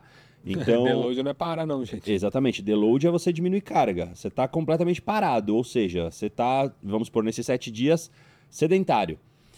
Então eu te aconselho, até por uma questão de readaptação, de você religar o músculo, né? De você fazer aquela, dar aquele choque no músculo de falar, ó, vou te usar de novo, cara, né? É, então eu aconselho reduzir um pouquinho a carga, mas aí você não precisa fazer um novo treino de adaptação. Você não precisa fazer isso. Você vai lá, reduz, reduz a carga no primeiro dia, no segundo dia aumenta, aumenta um pouquinho, no terceiro aumenta mais um pouquinho, no quarto dia você já está treinando com 100% da sua carga normal. É só para você não correr o risco de uma lesão, de, de, de um tempo parado e etc, tá? Mas eu te aconselho sim a fazer essa, essa leve reduçãozinha e voltar gradativamente. Boa. Já, já lembrei o Sindura porque eu não uso o nome. É, é a Garcinia junto com o Cinnamon. Eles são vasodilatadores, eles, melhoram, eles, eles bloqueiam a produção de óxido nítrico. Então o que, que eles vão fazer? Eles vão nutrir melhor os seus tecidos. E aí, para ganho de massa muscular, entre aspas, funciona porque você nutre melhor o seu músculo, né? Você aumenta o calibre das artérias, leva mais nutrientes para o músculo, então ele vai auxiliar na parte de nutrição muscular e recuperação da escória nitrogenada. Então ele começa a limpar o músculo junto. Então qualquer tipo de vasodilatador é super bom de usar. Né? A arginina, o Sindura, que é, o, é a garcinia, né? O, é uma alerginina, norvalina, niacina, ah, ioimbina, até a Tadala funciona bem para essa parte Boa. muscular. Então, sim, o Sindura é porque eu, eu, eu via com outro nome. Eu nem estou usado muito, porque eu uso alguns outros compostos, tá? Boa. É, eu, eu, te- eu- eu tenho 12 anos e treino. Pode levantar peso? Se puder, até quanto mais ou menos? Ana, não tem como te falar. Você tem que fazer o movimento perfeito. Ana, Exato. tá? Tem que ser muito bem feito o seu movimento com peso leve. Se você fez 10 repetições com esse peso super leve, né? E foi bem o movimento, seu professor ou seu personal falou assim: tá certinho, Júlia. É, Júlia? Ana, Ana Júlia. Ana tá Júlia. certinho, Ana. Então, você vai lá e pega um peso a mais que aquele. Então, se você está fazendo. Vamos inventar, cadeira extensora com duas plaquinhas, 10 quilos, e você fez que ficou fácil fazer 10 repetições, que você conseguiria fazer mais 10, né? E o movimento foi muito perfeito, foi muito bem feito, você bota 15. E aí faz o movimento. Então, o peso, quando você me pergunta em peso, é muito mais subjetivo pra gente. Exato. Até porque a gente não sabe a sua capacidade física. a gente não sabe nem como é que é a sua composição física. Exato. Mas eu Então- vou falar uma coisa pra você, Ana, que serve pra você e pra todo mundo que tá ouvindo. Seja com 10 anos, com 12 anos, com 15 anos, com 18 anos, com 30 anos, com 60 anos, as pessoas que treinam. É, A progressão de carga dentro do treino é importante? Sim, ela é importante. A progressão de carga dentro do treino vai otimizar o processo hipertrófico? Sim, vai otimizar o processo hipertrófico. Mas, frisando bem esse mas, ela força. não é a principal questão que você tem que se preocupar, tá? Se a gente fosse elencar as principais coisas que você deve se preocupar, principalmente você com 12 anos de idade treinando, é, primeiro, execução correta do movimento, tá? Então a primeira coisa que você tem que se preocupar é: a minha execução está perfeita, como o Bernardo falou? Sim, está perfeito. Então agora eu vou me preocupar com a segunda coisa. A cadência do meu movimento está perfeita? O que, que é cadência? O tempo, vamos, vamos supor que eu estou fazendo uma rosca bíceps. Então é flexão, extensão aqui do, de- do cotovelo. Flexão, extensão, flexão, extensão. O tempo que eu subo esse peso é o mesmo tempo que eu baixo esse peso em todas as repetições? Porque tem gente que começa assim e termina assim. Acelerando o processo. Exatamente, porque não aguenta A mais. as repetições. Exato, ou seja, que já está trabalhando com uma carga muito alta, já está acelerando o processo porque não está aguentando mais. Então, primeira coisa, o, o, o movimento está correto. Segunda coisa, a cadência está correta. Terceira coisa, a amplitude do movimento está correta, Uhum. né? Porque a gente já viu um monte de gente na academia fazendo supino curtinho aqui, ó. Que o cara não tá fazendo coelhinho. supino, exatamente. Ou fazendo leg press que o- ele nem destrava a máquina. O leg press só dá uma mexidinha assim, ó. Então tem que tomar cuidado com isso também, né? Porque amplitude correta, tem muitos estudos que mostram que a amplitude completa do movimento gera um torque maior, uma hipertrofia maior e etc. Ah, Heraldo, mas eu já vi gente fazendo amplitude reduzida, repetições parciais. Isso é uma técnica de treino para pessoas avançadas. E isso se faz depois que você já completou a sua série de repetições completas, tá? Então isso é uma técnica para pessoas mais avançadas. Então no seu caso, retomando, execução correta, cadência correta, amplitude correta. Essas três estão perfeitas, aí você pensa na carga. Então imagina lá, você colocou duas plaquinhas na sua cadeira extensora, que nem o Bernardo falou. Tá fazendo a execução do movimento correta, a cadência tá correta, a amplitude no movimento tá correta, tá conseguindo fazer os três perfeito, aumenta a carga. Aumentou para três plaquinhas. A execução correta, a cadência correta, a amplitude correta, tá tranquilo de fazer? Aumenta para quatro e assim por diante. Tá bom? Então é assim que vocês, você, não só você, mas todos vocês têm que trabalhar. Boa. Excelente. Boa. A Pamela está perguntando aqui, gostaria de saber sobre lúpus e musculação, benefícios e malefícios. Pamela, dou uma aula de pós-graduação É, sobre atividade física e doenças crônicas e eu falo sobre lupus. Exato. Tanto na nutrição quanto na questão da atividade física. Musculação para lupus é ótimo, tá? Só que existem algumas coisas que a gente tem que se preocupar. Como a montagem do treino, como o- o- a temperatura do ambiente que esse treino vai ser feito, exposição solar, é, quantidade. Hidratação. a- oi? A hidratação. a hidratação, a quantidade, a, a, a carga que você vai trabalhar. Porque lembra que lúpus é uma doença autoimune e treino no momento que você treina, ele é um imunossupressor. Você está jogando a sua imunidade lá para baixo. Eu ia falar sobre isso, de tomar cuidado com, com a parte da imunidade, porque senão você pode. E assim, é importante fazer. Pra, quando for treinar no lupus, a doença tem que estar tratada. Tem que estar. É, você não pode estar em, em vias de crise, nem em Exato. crise, nada disso. Você tem que estar melhorzinho, porque senão você vai piorar ainda mais o quadro de lupus. né? Exatamente. E aí o quadro de lupus eu vou falar porque é qualquer coisa, né? Lupus pode dar, abrir com qualquer tipo de quadro. Perfeito. Tá? Então não dá pra falar, ah, é isso que é lupus. É, e uma, e uma das coisas importantes, é, Pamela, é o seguinte: protetor solar, independente se você treina numa academia coberta aí com ar-condicionado, fechada, inteiro, né? protetor solar o tempo inteiro. É, questão da hidratação, como o Bernardo falou, questão da sudorese, sempre preocupada com isso, tá? E aí tem que ter uma carga certa, tem que ter uma modulação certa de treino. É, não dá para eu te explicar, te prescrever aqui, primeiro porque eu- não sei como é que você treina, sua capacidade, seu nível de treinamento, Uhum. mas é, tem bastante coisa para ser avaliada e analisada na hora da montagem de um treino para uma pessoa com lupus, tá? Depois, se você quiser, pode me procurar que a gente pode conversar mais sobre Uhum. isso. Se você quiser até passar numa consulta para montagem de um treino para você e etc, a gente pode conversar sobre, tá bom? Boa, seguindo. Segue, vambora. Vamos lá. É, Joelho sofrendo, treino a tempo. tava olhando essa agora. Já mudei, os- já mudando os estímulos nas cargas, já, mas está difícil. Uhum. Daqui pra frente, programar a dieta como se já sinto que não renderei mais tanto. Como programar a dieta? Uhum. Cara, programar a dieta é de acordo com o seu metabolismo, o seu basal, a sua necessidade calórica, né? É, Joelho sofrendo, eu acho que não tem tanta relação do joelho sofrendo com a questão da dieta. Não, e assim, é só o joelho. O tronco inteiro você vai treinar bem.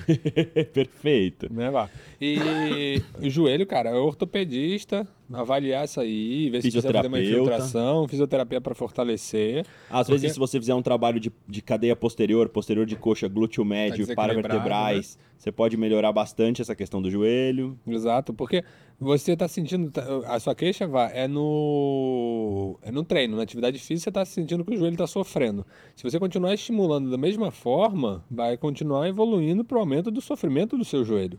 Então, tira o pé do treino de perna, procura um ortopedista, procura de preferência um ortopedista esportivo, aquele que treina também, que sabe sobre academia, e procura um fisioterapeuta para fortalecer isso. O que o Heraldo falou é importantíssimo. Normalmente, esse é, é bem comum, para falar a verdade.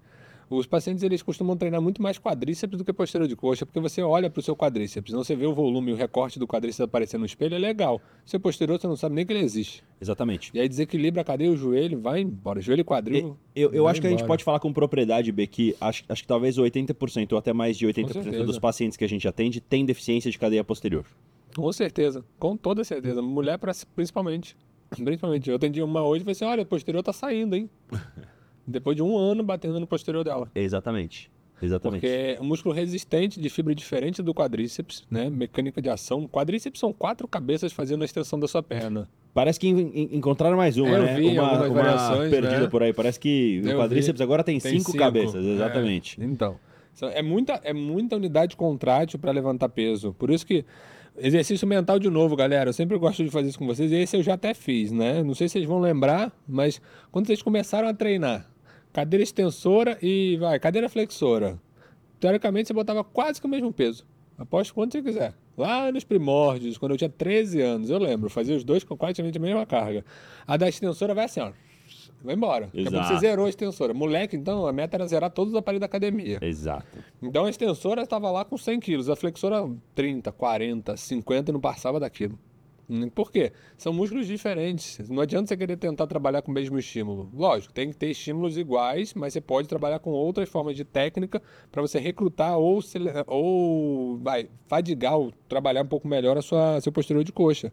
O posterior de coxa é músculo resistente, ele precisa de mais estímulo do que um quadríceps. Né? Tipo de fibra diferente, a, a- a- a anatomia da fibra é diferente. Exato. Quadríceps é um músculo que acelera, posterior é um músculo que freia. Sustenta, né? Exatamente. Então tem tudo isso. É, então eu aconselharia você, é o- acho que é o VAR, né, que perguntou isso. É, foi o VAR, exatamente. Vá, eu aconselharia você, é, antes de se preocupar com alimentação, para a questão do joelho, se preocupar, procurar um físio, fazer uma avaliação real, procurar o físio, procura o Davi Ronce. Davi É, Ronce, nosso físio. já. No físio aqui da clínica, é, faz uma avaliação do joelho, vê se o seu problema realmente tá no joelho ou tá numa fraqueza da, da, da cadeia posterior, vê se um fortalecimento de cadeia posterior pode te ajudar, Uhum. tá? Agora, a alimentação não tem, não tem nada, nenhuma relação direta com isso. É. Agora, programar sua dieta realmente para você ganhar massa magra, para você diminuir a perda de massa magra porque você já tá aos 51, é, para você ter um bom aporte calórico dentro das suas necessidades, para você virar um velho da lancha sarado aí quando você chegar nos seus 70 anos. Então, vale a pena fazer fazer fazer isso sim, tá?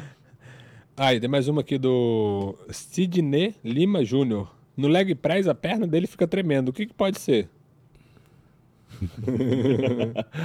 É normal. Isso é estabilização. Sidney, É exato, é normal, Sidney.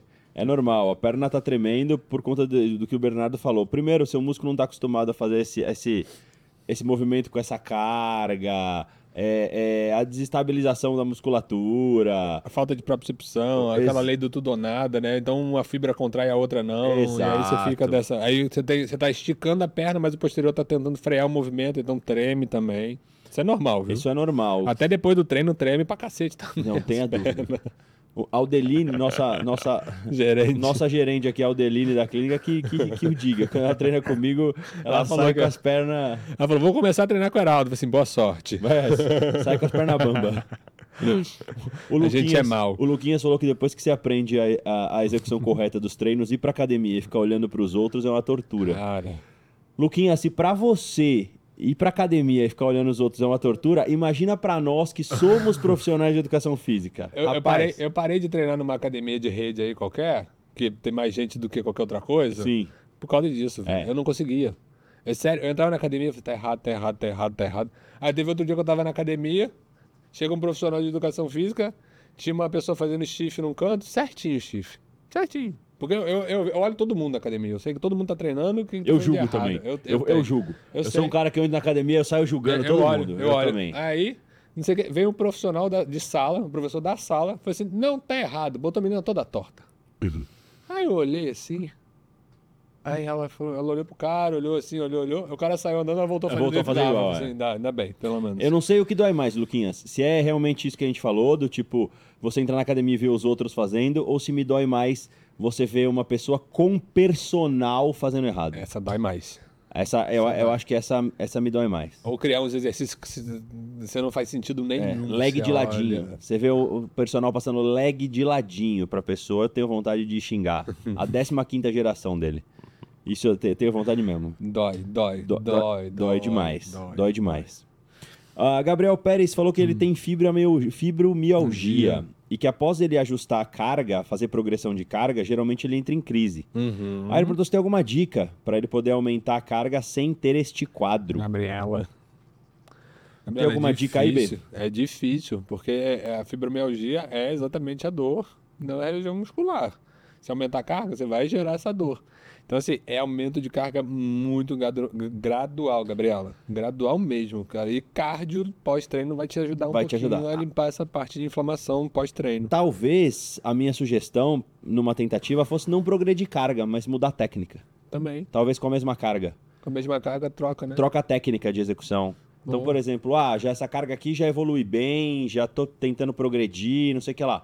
É, mete uma cadência com uma isometria. É, faz um, faz um slow, super Faz um slow, slow, né? exatamente. Faz uma cadência de Boa, slow. boa. Ou faz uma pausa isométrica a cada cinco repetições, completas. Ah, mas é 3 de 15, faz 5 a cada 5. Exato. Cinco, segundos a cada repetições cinco. para 5, 5 repetições para 5 ou para mudando, a 10. estra- ah, vai mudando a técnica, né? Você vai ter, você vai gerar estímulo diferente, recrutamento de neuromotor diferente. É, é, acho, acho mais, acho mais viável fazer essa tentativa antes de já partir para um aumento de carga propriamente dito. Exatamente. Boa. Deixa eu pegar uma, umas perguntas aqui que a gente recebeu no nosso, no nosso Instagram. A gente já falou sobre isso, B, mas vale a pena frisar. Pergunta da Pripriquete. Pripriquete. Pripriquete. Por que, que é importante fazer cardio e musculação? Juntos. Ah, É, cardio e musculação, combinados. Porque são duas vias completamente diferentes de sinalização. Né? Uma você vai trabalhar via do AKT-mTOR e a outra via do AMP cíclico. Mas você não precisa saber dessas vias, pessoal. A gente já- combinou de não falar sobre temas muito difíceis ou assuntos muito complexos. Mas a musculação, vamos pensar no, no processo de envelhecimento. A musculação é o que vai fazer a poupança muscular para você quando você for envelhecer. Então, para você não ser aquele velhinho de bota no sol e tira do sol, tem dificuldade de levantar de uma cadeira, né? A poupança que você faz é de músculo. Envelhecer é perder músculo. Sim. Então, a musculação é fundamental para você ter um envelhecimento com qualidade. Para que você pegue seu carro, sei lá, sua velha da lancha e vá passear com 70, 80, 90 anos. Agora, se você é um cara muito sedentário, não pratica atividade física, passa o dia, o dia inteiro deitado, você está perdendo músculo. Você vai entrar na sua velhice com que poupança? Perfeito. Nenhuma, tá? E aí, quando você entra no cardio, a gente pensa na sua aptidão cardiopulmonar. Então não adianta você ser um velhinho forte, mas não tem uma bomba de um coração, uma bomba de combustível que está precária. O Paulo fala, não adianta você ter uma Ferrari com uma bomba de um Fiat Uno. Exato. Você não vai fornecer a energia Exato. suficiente para suas Seu células. treino cardio vai melhorar a sua capacidade de treino de musculação. Então você vai ser aquele velhinho que é ali, hum, tem uma poupança muscular boa, mas cansa para subir um lance de escada. Isso. Porque o aparelho cardiopulmonar não está adequado. Ou um exemplo clássico, né? Tem muita gente que a gente vê na academia que não aguenta terminar uma série de agachamento e não é pela questão da carga. A frequência dele está em 190. Exato, é pela questão do cardio. Exatamente. E aí é justamente a importância de um cardio para isso aí, né?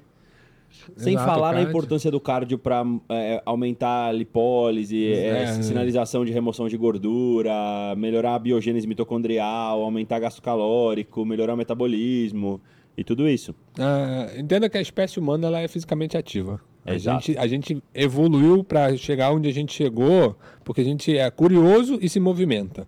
O que está acontecendo agora é o contrário. A gente está cada vez mais sedentário. Antigamente nem controle remoto existia na televisão. Hoje em dia você faz tudo pela automação. Você pede para a Alexa fazer qualquer coisa, ela faz para você. Exato. Então você não gasta um ATP para pagar uma luz. É isso. Entendeu? Então, ah, e se você pega.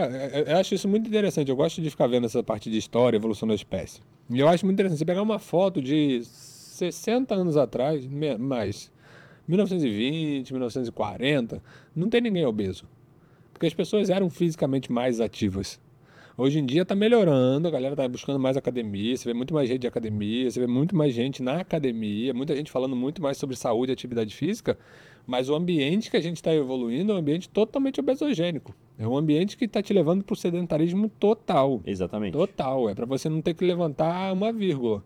Né? Você não, não vai gastar um ATP. E com a quantidade de fornecimento de energia que a gente tem hoje, comida para qualquer lado, você tem aplicativos para pedir comida que meia hora você já tem uma Já comida tem- em casa. Exatamente. Então, isso Comidas cada tudo. vez mais calóricas também, né? É, exatamente, mais pala- hiperpalatáveis, mais calóricas, com baixa qualidade nutricional. E aí o que, que vai acontecer? Você gasta pouca energia, consome bastante caloria, você vai engordar. Boa. Tem um filme muito legal, um desenho, cara, muito legal que fala sobre isso, chama Wall-E. Já viu esse filme? Não, eu já vi Do o- robozinho? Você já viu o bonequinho? Ah, já, o, o. Wall-E, já, então, já, é, já, eles mostram as- os seres humanos no futuro. Sim. Até a, minera- até a parte óssea foi reduzida do ser humano. Por quê? Eles viviam em cadeiras flutuantes, porque não não, não tava tão sedentário que não fazia mais nada. Quando você falou de um desenho que. Eu lembrei de um desenho que todo mundo engorda, que é o Tá Chovendo Hambúrguer. Eu já, eu Tá já chovendo tá hambúrguer. todo mundo vira um Então, gigantesco. Mas esse, esse desenho ele tem, uma, ele tem um lado educativo bem legal em relação à espécie, né? A- ele mostra, mostra um raio-x dos carinhas, dos, dos bonequinhos lá, os ossos dos caras pequenininhos. Era só massa óssea, massa gorda. Porque os caras foram engordando e sedentário, ficando na cadeira, não levantava pra nada e pronto. É, é- a tendência da nossa espécie é essa, cara. Boa. Tem uma outra pergunta dela aqui que é muito legal de responder, apesar da gente já, tá falando- já ter falado isso em outras vezes, vale a pena. Boa. Quanto tempo médio pro abdômen aparecer? Treino forte, faço dieta e sou magra. É, vamos lá, Pri. Ô Pri, é o seguinte, abdômen a gente não constrói na academia. Abdômen a gente constrói na, cozinha. cozinha. Tá? É claro que é importante se treinar abdômen como você treina qualquer outro músculo do corpo, porque para o abdômen aparecer, ele tem que ter densidade muscular, ele tem que ter tamanho, tônus, ele tem que ter tudo isso. Mas é, para o seu abdômen aparecer, marcar os seus six packs, a responsável por isso vai ser a sua dieta. Não vai ser o seu treino, tá? Se você pegar um- um- uma pessoa que tenha uma barriguinha e não, ela não fazer dieta e ela só treinar academia abdominal, abdominal, abdominal, abdominal, abdominal, ela não vai conseguir ter essa barriga definida do jeito que você gostaria, tá? Então, passa por um processo alimentar, é dieta. Agora, a questão é a seguinte: sou magra. Ô Pri, você é magra baseada em quê? Você tem avaliação de composição corporal para dizer que você é magra? Sabe por quê, Pri? Porque eu já me deparei com caso de mulheres de 49 quilos, caso real, tá? Uma mulher de 49 quilos, corredora, corredora de prova de meia maratona, 15 quilômetros e etc., com classificação de composição corporal de sobrepeso. Sobrepeso. Exato. Falso magro. Falso magro, tá? Então você é magra baseada em quê? No peso de balança que você vê? Na no, no, no, no- espelho, no perfil físico que você olha? Porque você pode ser uma falsa magra. E aí o abdômen não vai aparecer realmente porque te falta massa magra, tá? Então, para você ser realmente atestar sou magra, sua composição corporal tem que falar que você é magra. Exato. Tá. Física. Então toma cuidado com isso, porque quando eu, quando eu me deparei com uma menina de 49 quilos hum, classificada como sobrepeso, eu me assustei. Porque você pensa o seguinte, ela não tem massa magra nenhuma. E qual que é o problema disso, né, Heraldo? Você tem que nutrir uma paciente dessa, fazer ela ganhar peso, e aí ela assusta, Porque a balança vai subir. para você ter alguma coisa para queimar aquela gordura. Você precisa melhorar o metabolismo dela. Isso é, um- é o ponto mais difícil que a gente tem de consulta hoje. Exatamente. É pegar o paciente com sobrepeso ou obesidade, só que sarcopênico. O que é sarcopenia? É a perda de massa muscular.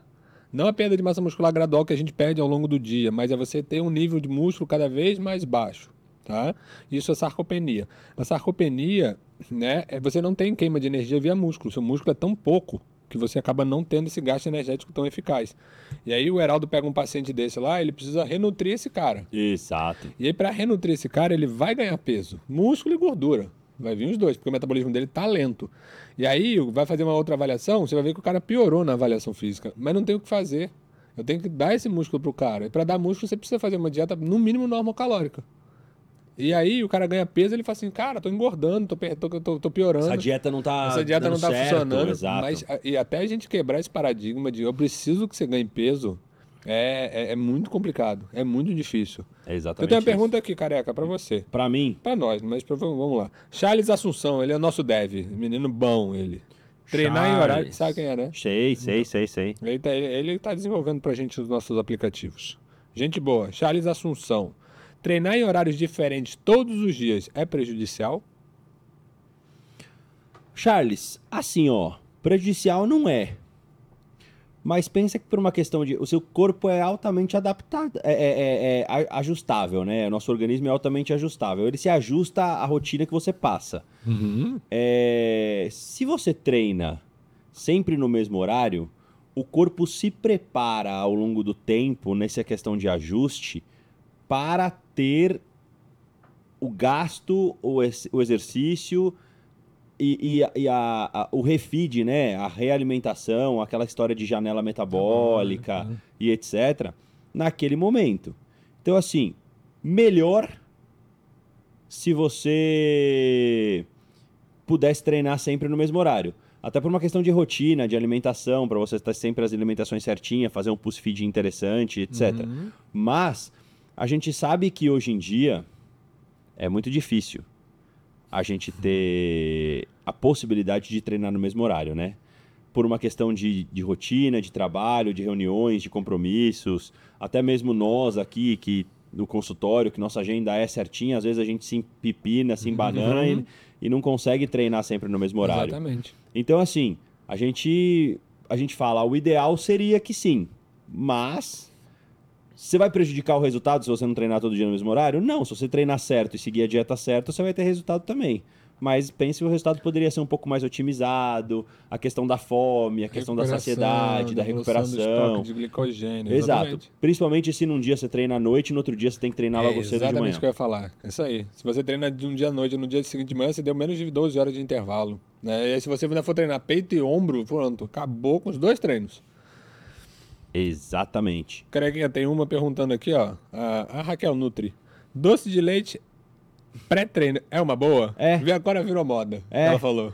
É, eu falei sobre doce de leite. Cara, inclusive. falou com ela? Eu, não, é, eu, eu, eu, eu- fiz alguns, alguns cortes do- do- nos nossos podcasts, eu postei no no Instagram alguns, no- no- alguns Reels. E tem um Reels que eu falo sobre doce de leite. Cara, doce de leite é uma, é uma, é uma estratégia boa. Cara. É, uma estratégia nutricional boa. O que eu acho engraçado é que a galera critica, mas come chocolate, come isso, come aquilo, por fora escondido. Aí vai falar que prescrever doce de leite nutricionista não pode. Exato. Cara, ó, olha, olha só, vou contar uma coisa pra vocês. Eu falo isso pros meus pacientes e às vezes eles ficam até surpresos quando eu falo isso pra eles. Não existe alimento que te engorda e não existe alimento que te emagrece, tá? Existe excesso. Ex- exato. Existe quantidade errada. Exatamente isso. Então é. Ah, eu, eu vou comer só frango com batata doce, porque frango com batata doce é comida de, de maromba e eu vou emagrecer e vou ficar forte. Se você comer uma quantidade de frango com batata doce errada, você vai engordar.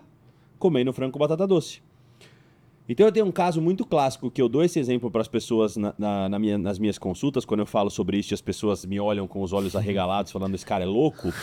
É, eu abro uma dieta na, na minha tela para as pessoas verem, que as pessoas falam, nossa, eu não imaginei que fosse assim.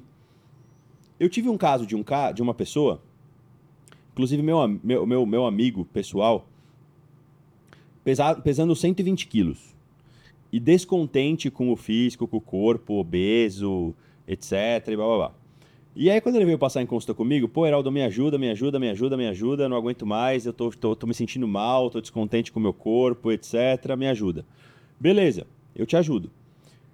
Ele chegou pra mim, a gente tem uma certa, uma certa liberdade um com o outro, e ele chegou pra mim e falou assim: Ó, cara, só que eu vou te falar uma coisa. Eu vou ser extremamente sincero com você, porque eu quero levar a sério esse tratamento e eu quero melhorar. Mas eu preciso te falar uma coisa com toda a minha sinceridade. Eu sou bancário, minha vida é um estresse fudido, pra falar o português bem claro. É, e eu tenho dois prazeres na hora que eu chego na minha casa. Tá? E eu gostaria que você não retirasse esses dois prazeres de mim. Porque eu sei que se você retirar esses dois prazeres, vai ser muito difícil eu seguir a dieta. Aí eu falei, ok, me fala quais são os seus dois prazeres. Ele falou: o meu primeiro prazer é chegar na minha casa, antes de tomar banho, ir pra varanda do meu apartamento e acender um cigarro. Eu fumo um cigarro por dia. Meu maço de cigarro dura 20 dias, porque é um cigarro por dia de lei. Porque eu não gosto de chegar no trabalho cheirando cigarro, eu não gosto de ir na minha roupa cheirando cigarro. Então eu chego na minha casa do trabalho, eu acendo um cigarro na varanda do meu apartamento, eu fumo um cigarro e entro no banho. Entro no banho, vou pra cozinha, faço meu jantar e aí eu deito na minha cama pra assistir televisão com uma, um chocolate Snickers. Um Snickers, daquela barra grande do Snickers. Ele falou, É. não tire de mim. Exatamente. E ele falou: eu não posso que você tire, eu não posso é, é, ter o meu Snickers retirado de mim. Porque, como eu te falei, são meus dois momentos de prazer. É, você consegue me ajudar? Aí eu falei: consigo. Eu consigo te ajudar da seguinte forma: eu só preciso que você tenha entendimento do que eu vou fazer. Tá? É, eu não vou tirar nenhum dos seus dois prazeres. Ele até falou pra mim: meu, eu compro caixa de Snickers fechada. Tipo, é um por dia também, exatamente. Ele não é aquele cara chuta o balde Exato. É né? um, acabou, eu jogo o papelzinho fora, deito e durmo. Uhum. E aí eu falei pra ele, entenda uma coisa, quem te engorda ou quem te emagrece, claro que numa, numa forma fácil de explicar pra vocês, é caloria. Beleza? Se você fez superávit calórico, você tá engordando, se você fez déficit calórico, você tá emagrecendo. Uhum. É, Então entenda o seguinte: Uma barra de sneakers tem aproximadamente, não lembro agora de cabeça, mas vai. Uma barra de sneakers tem 300 calorias. Eu vou fazer um cálculo calórico da sua dieta. Imagina que você tem que comer, vamos lá, você tem que comer 1.500 calorias para você poder emagrecer, para ter um déficit legal. Ou seja, 300 calorias dessas 1.500 que você tem que comer, eu vou jogar no sneakers que você come antes de dormir. As outras 1.200 eu vou ter que dividir fracionado ao longo do dia. Vai comer menos. O que eu tô querendo dizer para você? é Exatamente isso, B. Para comer o seu sneakers no final do dia, você vai comer menos ao longo do dia. Então você vai tomar café em menor volume, você vai almoçar em menor volume, você vai fazer o lanche da tarde em menor volume, você vai jantar em menor volume para poder incluir um sneakers no seu, na sua refeição, na sua ceia manter antes de dormir seu hábito. para manter seu hábito. Tá? E vale ressaltar que 300 calorias é uma refeição Uma completa. inteira, exatamente. Entendeu? Você tá trocando uma- um prato de 150 com 150 de arroz e frango por um Snickers, Exatamente. né? Então a pergunta para ele foi curta e grossa. Eu não tiro o seu sneakers e nem o seu cigarro. Você tá disposto a isso? Porque não venha daqui uma semana falar para mim, eu estou passando, Passando fome, fome. porque você não me deu comida. Então eu tô sendo claro com você. A gente fez a conta junto, né? A gente Mostra fez a conta junto. pro cara. Exatamente. Ele virou pra mim e falou assim, ó, estou disposto, pode ir que eu aguento a bronca, só não tira meu sneakers. Eu falei, tá bom. E montei a dieta do cara, e na dieta do cara, no plano alimentar do cara, tá escrito lá, uma barra de sneakers. Pô, tem problema comer um doce de leite, comer um E sneakers, como é que ele comer... tá? Tá indo bem? Não, é, de 190 quilos já baixou pra... de- Desculpa, de 120 quilos já baixou pra 90. 30 quilos comendo 30 Snickers. quilos comendo sneakers. Exatamente isso. 30, perdeu 30 É quilos comendo conta. sneakers. É a conta. É a conta de matemática. Então, ah, eu tirei o arroz feijão da dieta porque engorda. Mentira, não engorda. Ah, eu tirei o doce de Cortei leite. o carboidrato. Eu cortei o carboidrato porque é ele que engorda. Não é. Não, Ah, eu posso comer doce de leite? Pode, se estiver calculado da sua dieta, pode. Posso comer um sneakers? Pode, se estiver calculado na sua dieta, pode. Posso comer uma paçoca? Pode, se estiver calculado, pode. não é por sua conta própria, mas Exatamente. uma orientação vai encaixar. Uma hora vai encaixar. Então, cara, se tiver calculado dentro da sua dieta, você pode comer. Aí você fala pra mim, o que, que você acha de doce de leite pré-treino? Acho ótimo. É. Se tiver calculado na sua dieta, acho ótimo. Não é um com uma extra. bananinha amassada, com uma aveinha em cima e uma colher de doce de leite, cara, melhor, melhor, Isso aí, é, é, melhor pré-treino É. impossível. O cara. Igor falou, o problema é o balanço calórico, não o alimento em si. Exatamente, Igor. A, a Vá, a gente falou que era o velho da lancha, é a velha da lancha. Ô, Vá, Me desculpa. perdões, Vá. Tá? Mas a preocupação dela é em relação a diminuir a dieta justamente pela diminuição do ritmo e aumento da idade. Na verdade, não, Vá. Se você diminuir a dieta, você vai perder o músculo que você construiu durante esse período, tá? Então, é, não é para mexer na dieta em relação a isso. Ah, porque eu estou envelhecendo, tenho que comer menos. Se você mantém nível de atividade, mantém de fato a, a sua alimentação. Isso é muito bom você acompanhar com o nutricionista, porque o envelhecer não é para você diminuir suas funções cognitivas, não é para diminuir suas funções laborativas, não é para diminuir suas funções diárias. É para você manter o padrão. É que vai tendo mais dificuldades com o passar da idade. Isso é bem normal, vá. Mas não quer dizer que você tem que aceitar isso viver a vida como se fosse uma pessoa extremamente sedentária comendo biscoito no café da manhã. Bolacha. Bolacha. Queria mandar um abração pro Diogo Joaquim, Diego Joaquim, lá dos Estados Unidos, que acompanha a gente Legal. sempre aqui também. Boa. É, virou, virou nosso paciente através do Careca Cast. Ah, é? Que legal. Passou com você? Passou comigo. Maravilha. Ah, começou a assistir a gente aqui no podcast e aí procurou a clínica e Muito virou bom. nosso paciente, está sendo acompanhado pela gente agora. E ele mandou uma pergunta, porque ele Não, recebeu um cadê? treino. Ele mandou uma pergunta no Instagram. no Ah, no Instagram. Ele recebeu um treino nosso e aí já mandou pra mim assim: o Heraldo já tá me ensinando a não treinar fofo. Boa. E aí ele ele, xingou, não? Então tava bom. e aí Foi ele, fácil E aí ele perguntou o seguinte: B, cluster, rest pause Uhum. e exercícios com variáveis de repetição. Quais são os benefícios no treino de hipertrofia? Por que, que a gente coloca isso? Sabe, lembra que a gente falou do esticar o chiclete? Exatamente. É, A gente aumenta a quantidade de peso levantado, ou seja, a quilagem final, encurtando o seu treino, porque senão seria que fazer um treino de 3, 4, 5, 6 horas. Imagina, os atletas fisiculturistas tendo que treinar grandes volumes de treino com muita repetição e muito, muito, muito peso. fica ruim. Então a gente inclui essas técnicas porque a gente mexe nas variáveis. É o que a gente estava falando lá no comecinho com a, com a Ana Júlia. A gente mexe nas variáveis. O que, que a gente mexe nas variáveis? É diminuir o intervalo de tempo. Então o tempo sob tensão da musculatura acaba aumentando. Né? É fazer um cluster set, por exemplo. É uma carga alta, só que com baixa repetição e intervalo curto.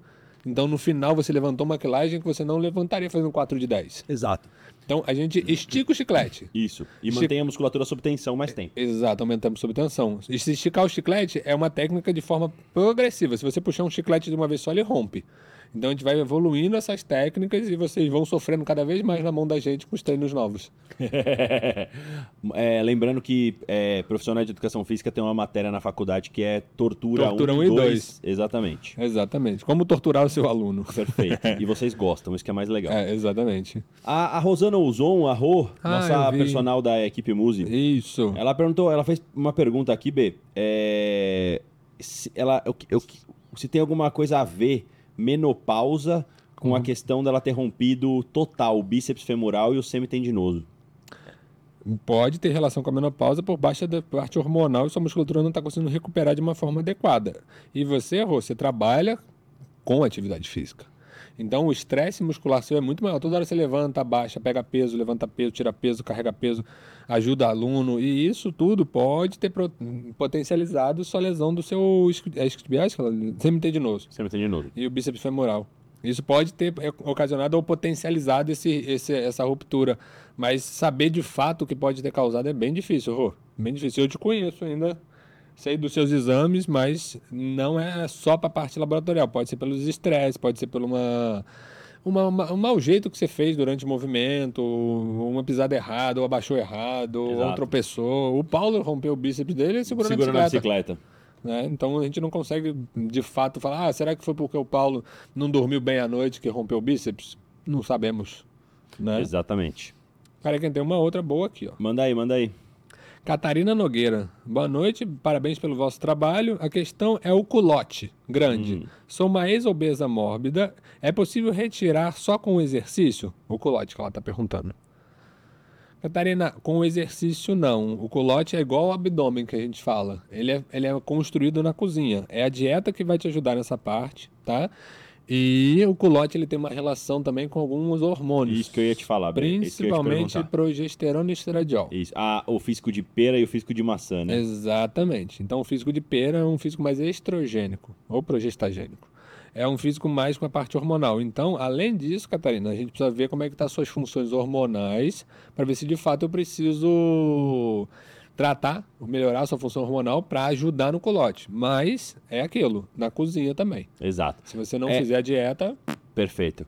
Explicando um pouquinho isso que a gente falou de físico de pera e físico de maçã, que o Bernardo falou, vocês percebem que o físico da mulher é um físico mais em formato de pera, tem um tronco mais estreito e aumenta no quadril, nos colotes, nas coxas, porque é, o, é, a, é a sinalização dos hormônios femininos que sinalizam para o depósito de gordura nessas regiões. Certo, B? certíssimo. E o, e, os- e o homem tem um físico que a gente chama de um físico de maçã, mais androgênico, né? Androgênico, gordura visceral. Exato, que é a parte do, do tronco, do Exato. abdômen, mais é, é, com mais sinalização de acúmulo de gordura nessa região, pelo fato de ter mais testosterona, menos hormônios femininos. Exatamente. E aí vocês podem perceber que as mulheres, quando elas entram na menopausa, elas Ela inverte. invertem. Ela vira o físico ma- de Ela- maçã, né? Exatamente, porque isso. o hormônio sinaliza bastante. Que aí acaba o estradiol e progesterona, mas a testosterona segue baixa, mas aí o nível de testosterona acaba nivelando, você acaba trocando o lugar de depósito de gordura. Perfeito. Então o que o Bernardo falou é perfeito, Catarina. Culote vai construir na cozinha e na avaliação de como estão os seus Hormônios, hormônios. sexuais. Ô Felipe, eu não respondi não, mas você pode começar com uma dose mais baixa, tá? 500 miligramas eu acho muita coisa. Eu Acho que 300, 200 seria ideal pra você, tá? Boa. Aqui, mais uma. Bora. F- tem duas perguntas falando sobre diabetes aqui, do Fernando e do Sidney. Ah, senhores, sou diabético, tenho feito cardio pela manhã em jejum. Existe alguma indicação do consumo de whey antes ou depois do cardio? Qual seria o intervalo do consumo entre o whey e a creatina? Fernando, é, se você consumir o whey antes do cardio, você já quebrou o jejum, né? Aí não Já passa não mais mais ser o cardio cardio em em jejum. jejum. Já passa a ser um cardio alimentado, Tá. né? É, cardio, é, é, o whey, quer dizer, ele é um, um, um alimento que faz controle insulinêmico, né, B? Sim, É- sim. é um alimento que insulina, de controle de insulina, Que, perfeito. que vai te ajudar bastante nessa questão também. Sim. Mas eu diria que mais do que o cardio é o exercício de musculação, tá? O É o que estava embaixo do Sidney. Musculação mais cardio. Dá para controlar a glicemia de um diabetes tipo 2? Dá. Dá sim. O, a musculação, ela ativa uma via chamada. A gente combina de falar, não falar, não falar difícil. Eu vou tentar. Eu vou tentar falar de uma forma mais fácil. Tem hora que a gente buga aqui para falar, porque eu fico buscando palavra mais Pra- comum é. para poder explicar. Eu fico, caralho, eu não vou falar isso. Exatamente. Mas vamos lá. Eu vou tentar explicar de uma forma mais fácil. O exercício de musculação, ele ativa uma via chamada via da AKT. Essa via da AKT é assim, você tem é, a, a- a insulina, ela vai transportar o açúcar para a célula e esse açúcar ele precisa entrar dentro da célula, tá? Então existe uma porta, vamos dizer assim, que vai ser projetada na sua célula, essa porta vai abrir e o açúcar vai entrar. Você deve ter ouvido falar do GLUT4. GLUT4. Exatamente. Então, o GLUT4 é a porta, tá? Então a porta vai, a porta tá escondidinha dentro da célula, a insulina chega, ativa o receptor, essa porta vai para vai para vai pra- para lá para a célula, abre e aí o açúcar entra. Vamos abrir a porta da esperança. O açúcar, O açúcar entra, entra. e vai lá ser utilizado pela célula, tá? Tranquilo, guarda essa informação. O que a via da AKT faz? Aciona essa porta. Beleza? A via da AKT vai ter uma série de reações químicas que vai fazer com que mais portas sejam abertas. Beleza? Então vão abrir várias portas na sua célula para esse açúcar entrar. A musculação para diabéticos numa forma de treino até a falha concêntrica. Então, um treino até a falha concêntrica é aquele treino que você vai fazendo repetições até a musculatura falhar. Não aguento mais, falhou, acabou a força. As três, de, de, as quatro ou três repetições que antecedem essa falha otimizam a via do AKT, tá? Então, para um diabético que tem alta concentração de açúcar no sangue, treinar até a falha é importantíssimo e adequado, Indispensável. indispensável. É tão importante quanto o seu remédio do diabetes. Exatamente. Por quê? Porque nas três ou quatro repetições que vão anteceder a sua falha concêntrica, você vai otimizar a via do AKT. Então o que, que vai acontecer? Várias portas vão ser abertas nas suas células e um monte de açúcar vai entrar por essas portas. Consequentemente, vai ter um controle da glicemia diminuir- melhor na sua corrente isso, sanguínea. Diminui a glicose da sua circulação porque ela fica estocada né, dentro da célula. De preferência, a célula muscular. Exato. Então, o estoque muscular, o glicogênio muscular aumenta. E aí você tem um nível, um controle maior da sua diabetes em relação à, à atividade física. Então, eu falo para todo paciente diabético: vai para academia. Exato. Você toma seu remédio certinho? A, a musculação é seu remédio também. E treina com intensidade alta. Treina com intensidade alta. Treina pesado. Esse- esse era o tem ponto. que treinar pesado. Esse era o ponto que eu ia chegar, Heraldo. É... Paciente tenta, pensa muito em fazer cardio. Paciente diabético que fica só no cardio, ele tem um descontrole glicêmico ainda maior. Porque aí esse caminhozinho que você está fazendo da porta abrir É o inverso. contrário. Aí a porta abre e a glicose sai. Isso. Para você botar na circulação para usar essa, essa energia pela atividade do cardio. Perfeito. Né? Então você tira o glicogênio do músculo e joga para dentro da circulação. né? A gente chama isso de glicólise. Né? Então, esse, esse é o cuidado que a gente precisa ter. O cardio é importante para o paciente diabético, como qualquer outra pessoa que não tenha diabético ou nenhuma doença crônica. Mas a musculação para o diabético é indispensável. indispensável, exato. É, é, é inegociável. E aí, respondendo a sua pergunta, a sua segunda pergunta, Fernando, Uhum.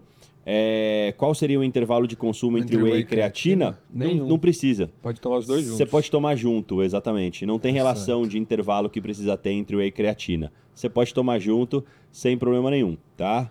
É... Boa. Sam, boa noite. Ah, chegou agora. Só te digo uma coisa: perder hoje foi muito bom. E olha que eu te respondi no Instagram, hein? então não vem falar que não foi avisado, não, que eu te mandei mensagem lá falando que ia ser hoje. bom, bom te ver aqui, Sam. Como é que tá a correria da vida aí, viu? Vambora, pega firme e não desiste. Boa. É, B, estamos Duas chegando horas a já? duas horas de, de, de Eu episódio. acabei de olhar a hora aqui agora, Exatamente. duas Eu- horas eu, já. também. Acabei de olhar aqui, estamos chegando em duas horas Hoje de Careca Cast já. sensacional, sensacional. Passou rápido. Exato. Exatamente. Vamos responder mais duas e aí a gente encerra? Vambora. Deixa eu achar uma aqui. Vamos que eu vou procurar. A galera uma- tá só prestando atenção no que a gente tá falando, já estão sem pergunta. É. Eu vou pegar uma aqui, ó. Eu tenho aqui no WhatsApp. Boa. No WhatsApp não, no, no- nas caixinhas de pergunta. Eu vou pegar uma pergunta aqui interessante assim, ó. A. A. Steve perguntou o seguinte: O que fazer para não ficar irracional quando se quer comer doces?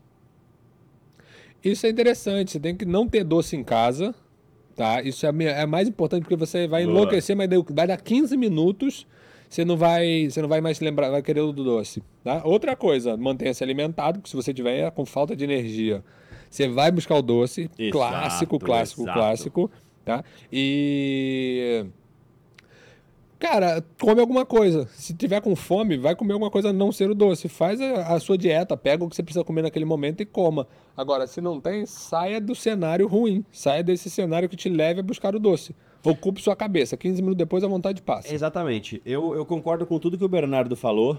Não tenha doce em casa. é, concordo, te- esteja bem alimentada. é, concordo com tudo isso. Agora, se mesmo assim, ah, TPM, ah, mas é muito mais forte do que eu. Eu preciso do meu doce, é meu momento de prazer, como o meu paciente do Snickers lá me falou. Converse com o seu nutricionista. Converse com o seu nutricionista ou com a sua Exato. nutricionista para encaixar é, em algum momento da sua rotina, em algum momento do seu dia, um pedacinho, uma porção de algum doce que te satisfaça e que você consiga ter um autocontrole de consumir só aquela quantidade e encerrar e vida que segue. É, o melhor horário para você consumir é à noite, antes de dormir, porque você não vai ter crises e vontades de continuar comendo e Aham. consumindo. Inclusive a estratégia do Flex Lewis para fazer refeições livres. Ele Ah, fazia a última refeição do dia melhor antes coisa. de dormir. Melhor coisa. Porque se ele tivesse ataques de vontade de continuar comendo fora da dieta, ele já tá dormindo mesmo, então não sentiria nada Não e dá o no craving, dia né? seguinte, exatamente, não, Não dá o craving no dia dele, seguinte, exato. ele segue a dieta normal.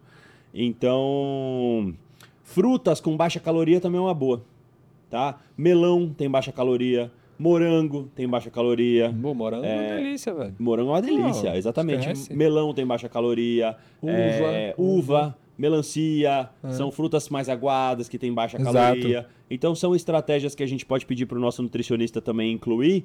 E também ajuda bastante nessa questão da vontade de comer doce. Exatamente. Tem uma pergunta interessante aqui. A Garcia Bezerra. Posso tomar whey junto com outros alimentos nas refeições e que tem baixa proteína? Puta, pergunta legal, cara. Então, Pergunta legal. a gente atendi- matar com essa, então. Atendi um paciente. Atendi um paciente é, recentemente que me pediu essa questão. Por quê? Porque não consegue comer grandes quantidades. E aí é um paciente de quase 100 quilos, com perfil de, de, de 11% de gordura, massa magra altíssima, precisa de um aporte proteico alto para manter a massa magra e para gerar mais hipertrofia. E aí falou para mim, Heraldo, só que eu não tô conseguindo comer a quantidade é, de, de proteína e de volume que você passou nas refeições. O que, que eu faço? Eu falei, quebra. Come, Come por exemplo, metade. 100 gramas em peito de frango, em carne moída, e no- a- na equivalência certa. Isso, Termina de, tomar, termina de fazer a refeição, bate um shake e toma. Toma. O Paulo, o Muzi faz muito isso. Faz, o Paulo não consegue comer muito. Porque justamente ele tem uma limitação de volume. É, eu também. É, você também? não- é foda, tem hora que não desce. Então, Não desce. é- Eu não consigo passar de 300 gramas na refeição. Caraca, velho. Não consigo. Não, eu não tenho esse problema. Eu, eu sou uma draga, Se eu velho. fizer mais do que 300, a próxima não desce. Jura? Não consigo. Parece que eu comi um boi e, tipo, E- ah, que comer daqui a 3 horas? Não vai. Não vai. Não vai. Não vai, não vai. Então, isso é uma estratégia legal. Isso é uma estratégia legal. É, é quebra. Quebra o aporte proteico da refeição. Come uma parte em sólido, termina a refeição, bate um shake de proteína e toma. Boa. Tem É. mais duas rapidinho aqui, ó. O Rick quer saber se ele pode tomar creatina junto com a Ah, o Rick, não, não, não, não, desalinha, velho. Ali o chakra da Camila ali, não que a. Camila já tá com o chakra meio bambu já. Exatamente, eu que eu ia falar, não desalinha o chakra da Camila, não, cara. Você me fazer uma pergunta, você pode tomar creatina com achocolatado, irmão? Teve um que perguntou pro Paulo se ele podia tomar whey com sorvete, velho. Ah, mano, não, não, não. aí estraga o whey, né? estraga o sorvete. Come um, depois o outro, cara. Quarta-feira, velho, a gente já trabalhou pra caramba, véspera de feriado. Você me pergunta se você pode tomar creatina com achocolatado? Aí você tá me. Ô, Rick. Eu tô segurando aqui a minha, né? A minha quinta série. Minha Camila, Me ajuda a te ajudar, a É Camila isso, falou. É né? isso aí, cara. Boa. Mas tem mais, tem mais alguma aí, B? Tem bastante no, no- no- no- nas caixinhas de pergunta do, do Instagram. Ó, quem tem esclerose múltipla pode fazer uso contínuo de creatina? Sim. Deve.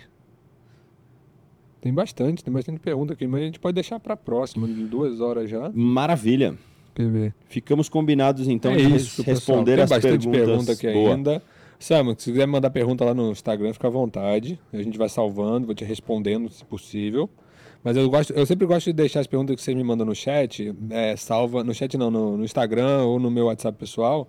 Eu deixo sempre salva para jogar para jogar para cá, para trazer para vocês, porque a gente divide com mais gente, né? E vocês são espetaculares. O chat hoje foi sensacional, do biscoito à bolacha a, ao, ao, ao Rick querendo comer chocolatado. Ele tá dando risada falando, foi mal, é que eu sou muito leigo se tratando de academia. Tranquilo, Rick, toma sua creatina com Um whey de chocolate. Isso, isso que eu ia falar. Toma sua Pronto. creatina com whey protein de chocolate. Isso. É, mistura uma aveia na creatina ou bate junto com uma banana, que esse carboidrato vai fazer a creatina ser melhor absorvida. Exato. E larga o achocolatado, porque mais da metade da lata do achocolatado é açúcar. Puro. Exatamente. Então Puro, larga, puro, puro. larga É isso aí. Come, toma, compra um whey de chocolate, tem umas marcas que têm uns sabores muito bons. E é legal você experimentando marcas diferentes, porque vale a pena, tá? E... uh, whey creatina, cara. Boa. Whey creatina. É, Ana Júlia, quais os dias e horários das lives? Ana Júlia, oficialmente às sextas-feiras às 19 horas, Isso. tá? Mas por que que hoje, essa semana foi na quarta? Porque temos um feriado aí em vista. Exatamente. E Bernardo tem família, eu tenho família, e a gente também quer aproveitar com as nossas famílias, né? Exato. Então, oficialmente, os nossos podcasts eles acontecem nas sextas-feiras às 19 horas. Isso. Mas, e, às vezes, depende, pontualmente, fala. exatamente, mas depende. Pontualmente a gente pode mudar esses, esses dias aí, mas é sempre avisado nos nossos Isso. Instagrams, nas nossas redes sociais. Aproveitando isso, careca, quem quiser te, te encontrar, falar com você, quais são, qual é a sua rede social? Bom, meu Instagram é arroba Bernardo Palmer. Tá? E você também pode achar eu e o Careca no O Careca Cast. As Perfeito. perguntas, do, qualquer um dos dois a gente sempre olha, a gente sempre salva, manda pro Luquinhas para deixar aqui pra gente saber, de responder depois. Tá? Então, qualquer pergunta, segue a gente lá no Instagram. Já deixa seu like aqui na live também. Já segue o Paulo Musi. Você que não segue, que tá aqui, apareceu de repente. Segue aqui a gente, porque a gente está toda semana com uma live nova para vocês, com convidados cada vez melhores. A régua tá lá em cima Isso aí. né? E aí a gente está sempre tentando trazer essas informações para vocês. Lembre-se, esse podcast é feito para vocês, é vocês que conduzem esse podcast. Então a gente está aqui para ajudar, tá? E carequinha, onde é que eu te acho? Me conta. Bom, vamos lá. É, quem quiser me encontrar aí nas redes sociais, arroba Heraldo underline Albuquerque. Esse é o meu Instagram. Estou à disposição para ajudar vocês aí, para responder as perguntas, para interagir com vocês. Só me chamar lá. Às vezes eu demoro um pouquinho para responder, mas eu acabo É, a gente não respondendo. responde instantâneo, não, gente. Esquece. Eu já tô muito bem resolvido quanto a isso. Antigamente eu ficava até nervoso, Exatamente. mas ó, ela não tem como. Tem bastante corte dos nossos podcasts lá no meu Instagram Tem também. bastante. Tem algumas coisas interessantes Uhum. para vocês darem uma olhada. Então é isso. Quem quiser me encontrar no arroba Heraldo underline Albuquerque ou no arroba o CarecaCast, como o mesmo Carequinha disse aqui. Exato. É, estamos lá. Então, galera, boa noite para vocês. Boa noite para todos. Camila, nossa moderadora, obrigado mais uma vez. É, muito feliz em ver aí que você tá ótima. Luquinhas, Uhum. nosso videomaker, você é o cara, um monstro. Gigante. Obrigado mais uma vez. Isso. A todos que nos acompanharam aí nesse, nessa véspera de feriado, m- nosso muito obrigado. Muito um ótimo obrigado. feriado, aproveitem com moderação. E é isso, né, B? É isso aí, carequinha. Mais um dia se encerrando, mais uma semana curtinha acabando, feriado chegando. Apreciem com moderação. Obrigado a todos vocês pela audiência, pelas perguntas, pela participação da live. É muito importante pra gente. E contem conosco. Os carecas estarão sempre aqui. É isso aí. Semana que vem tem mais, pessoal. Semana Valeu, obrigado, mais. beijo pra vocês. Boa noite, valeu, bom feriado.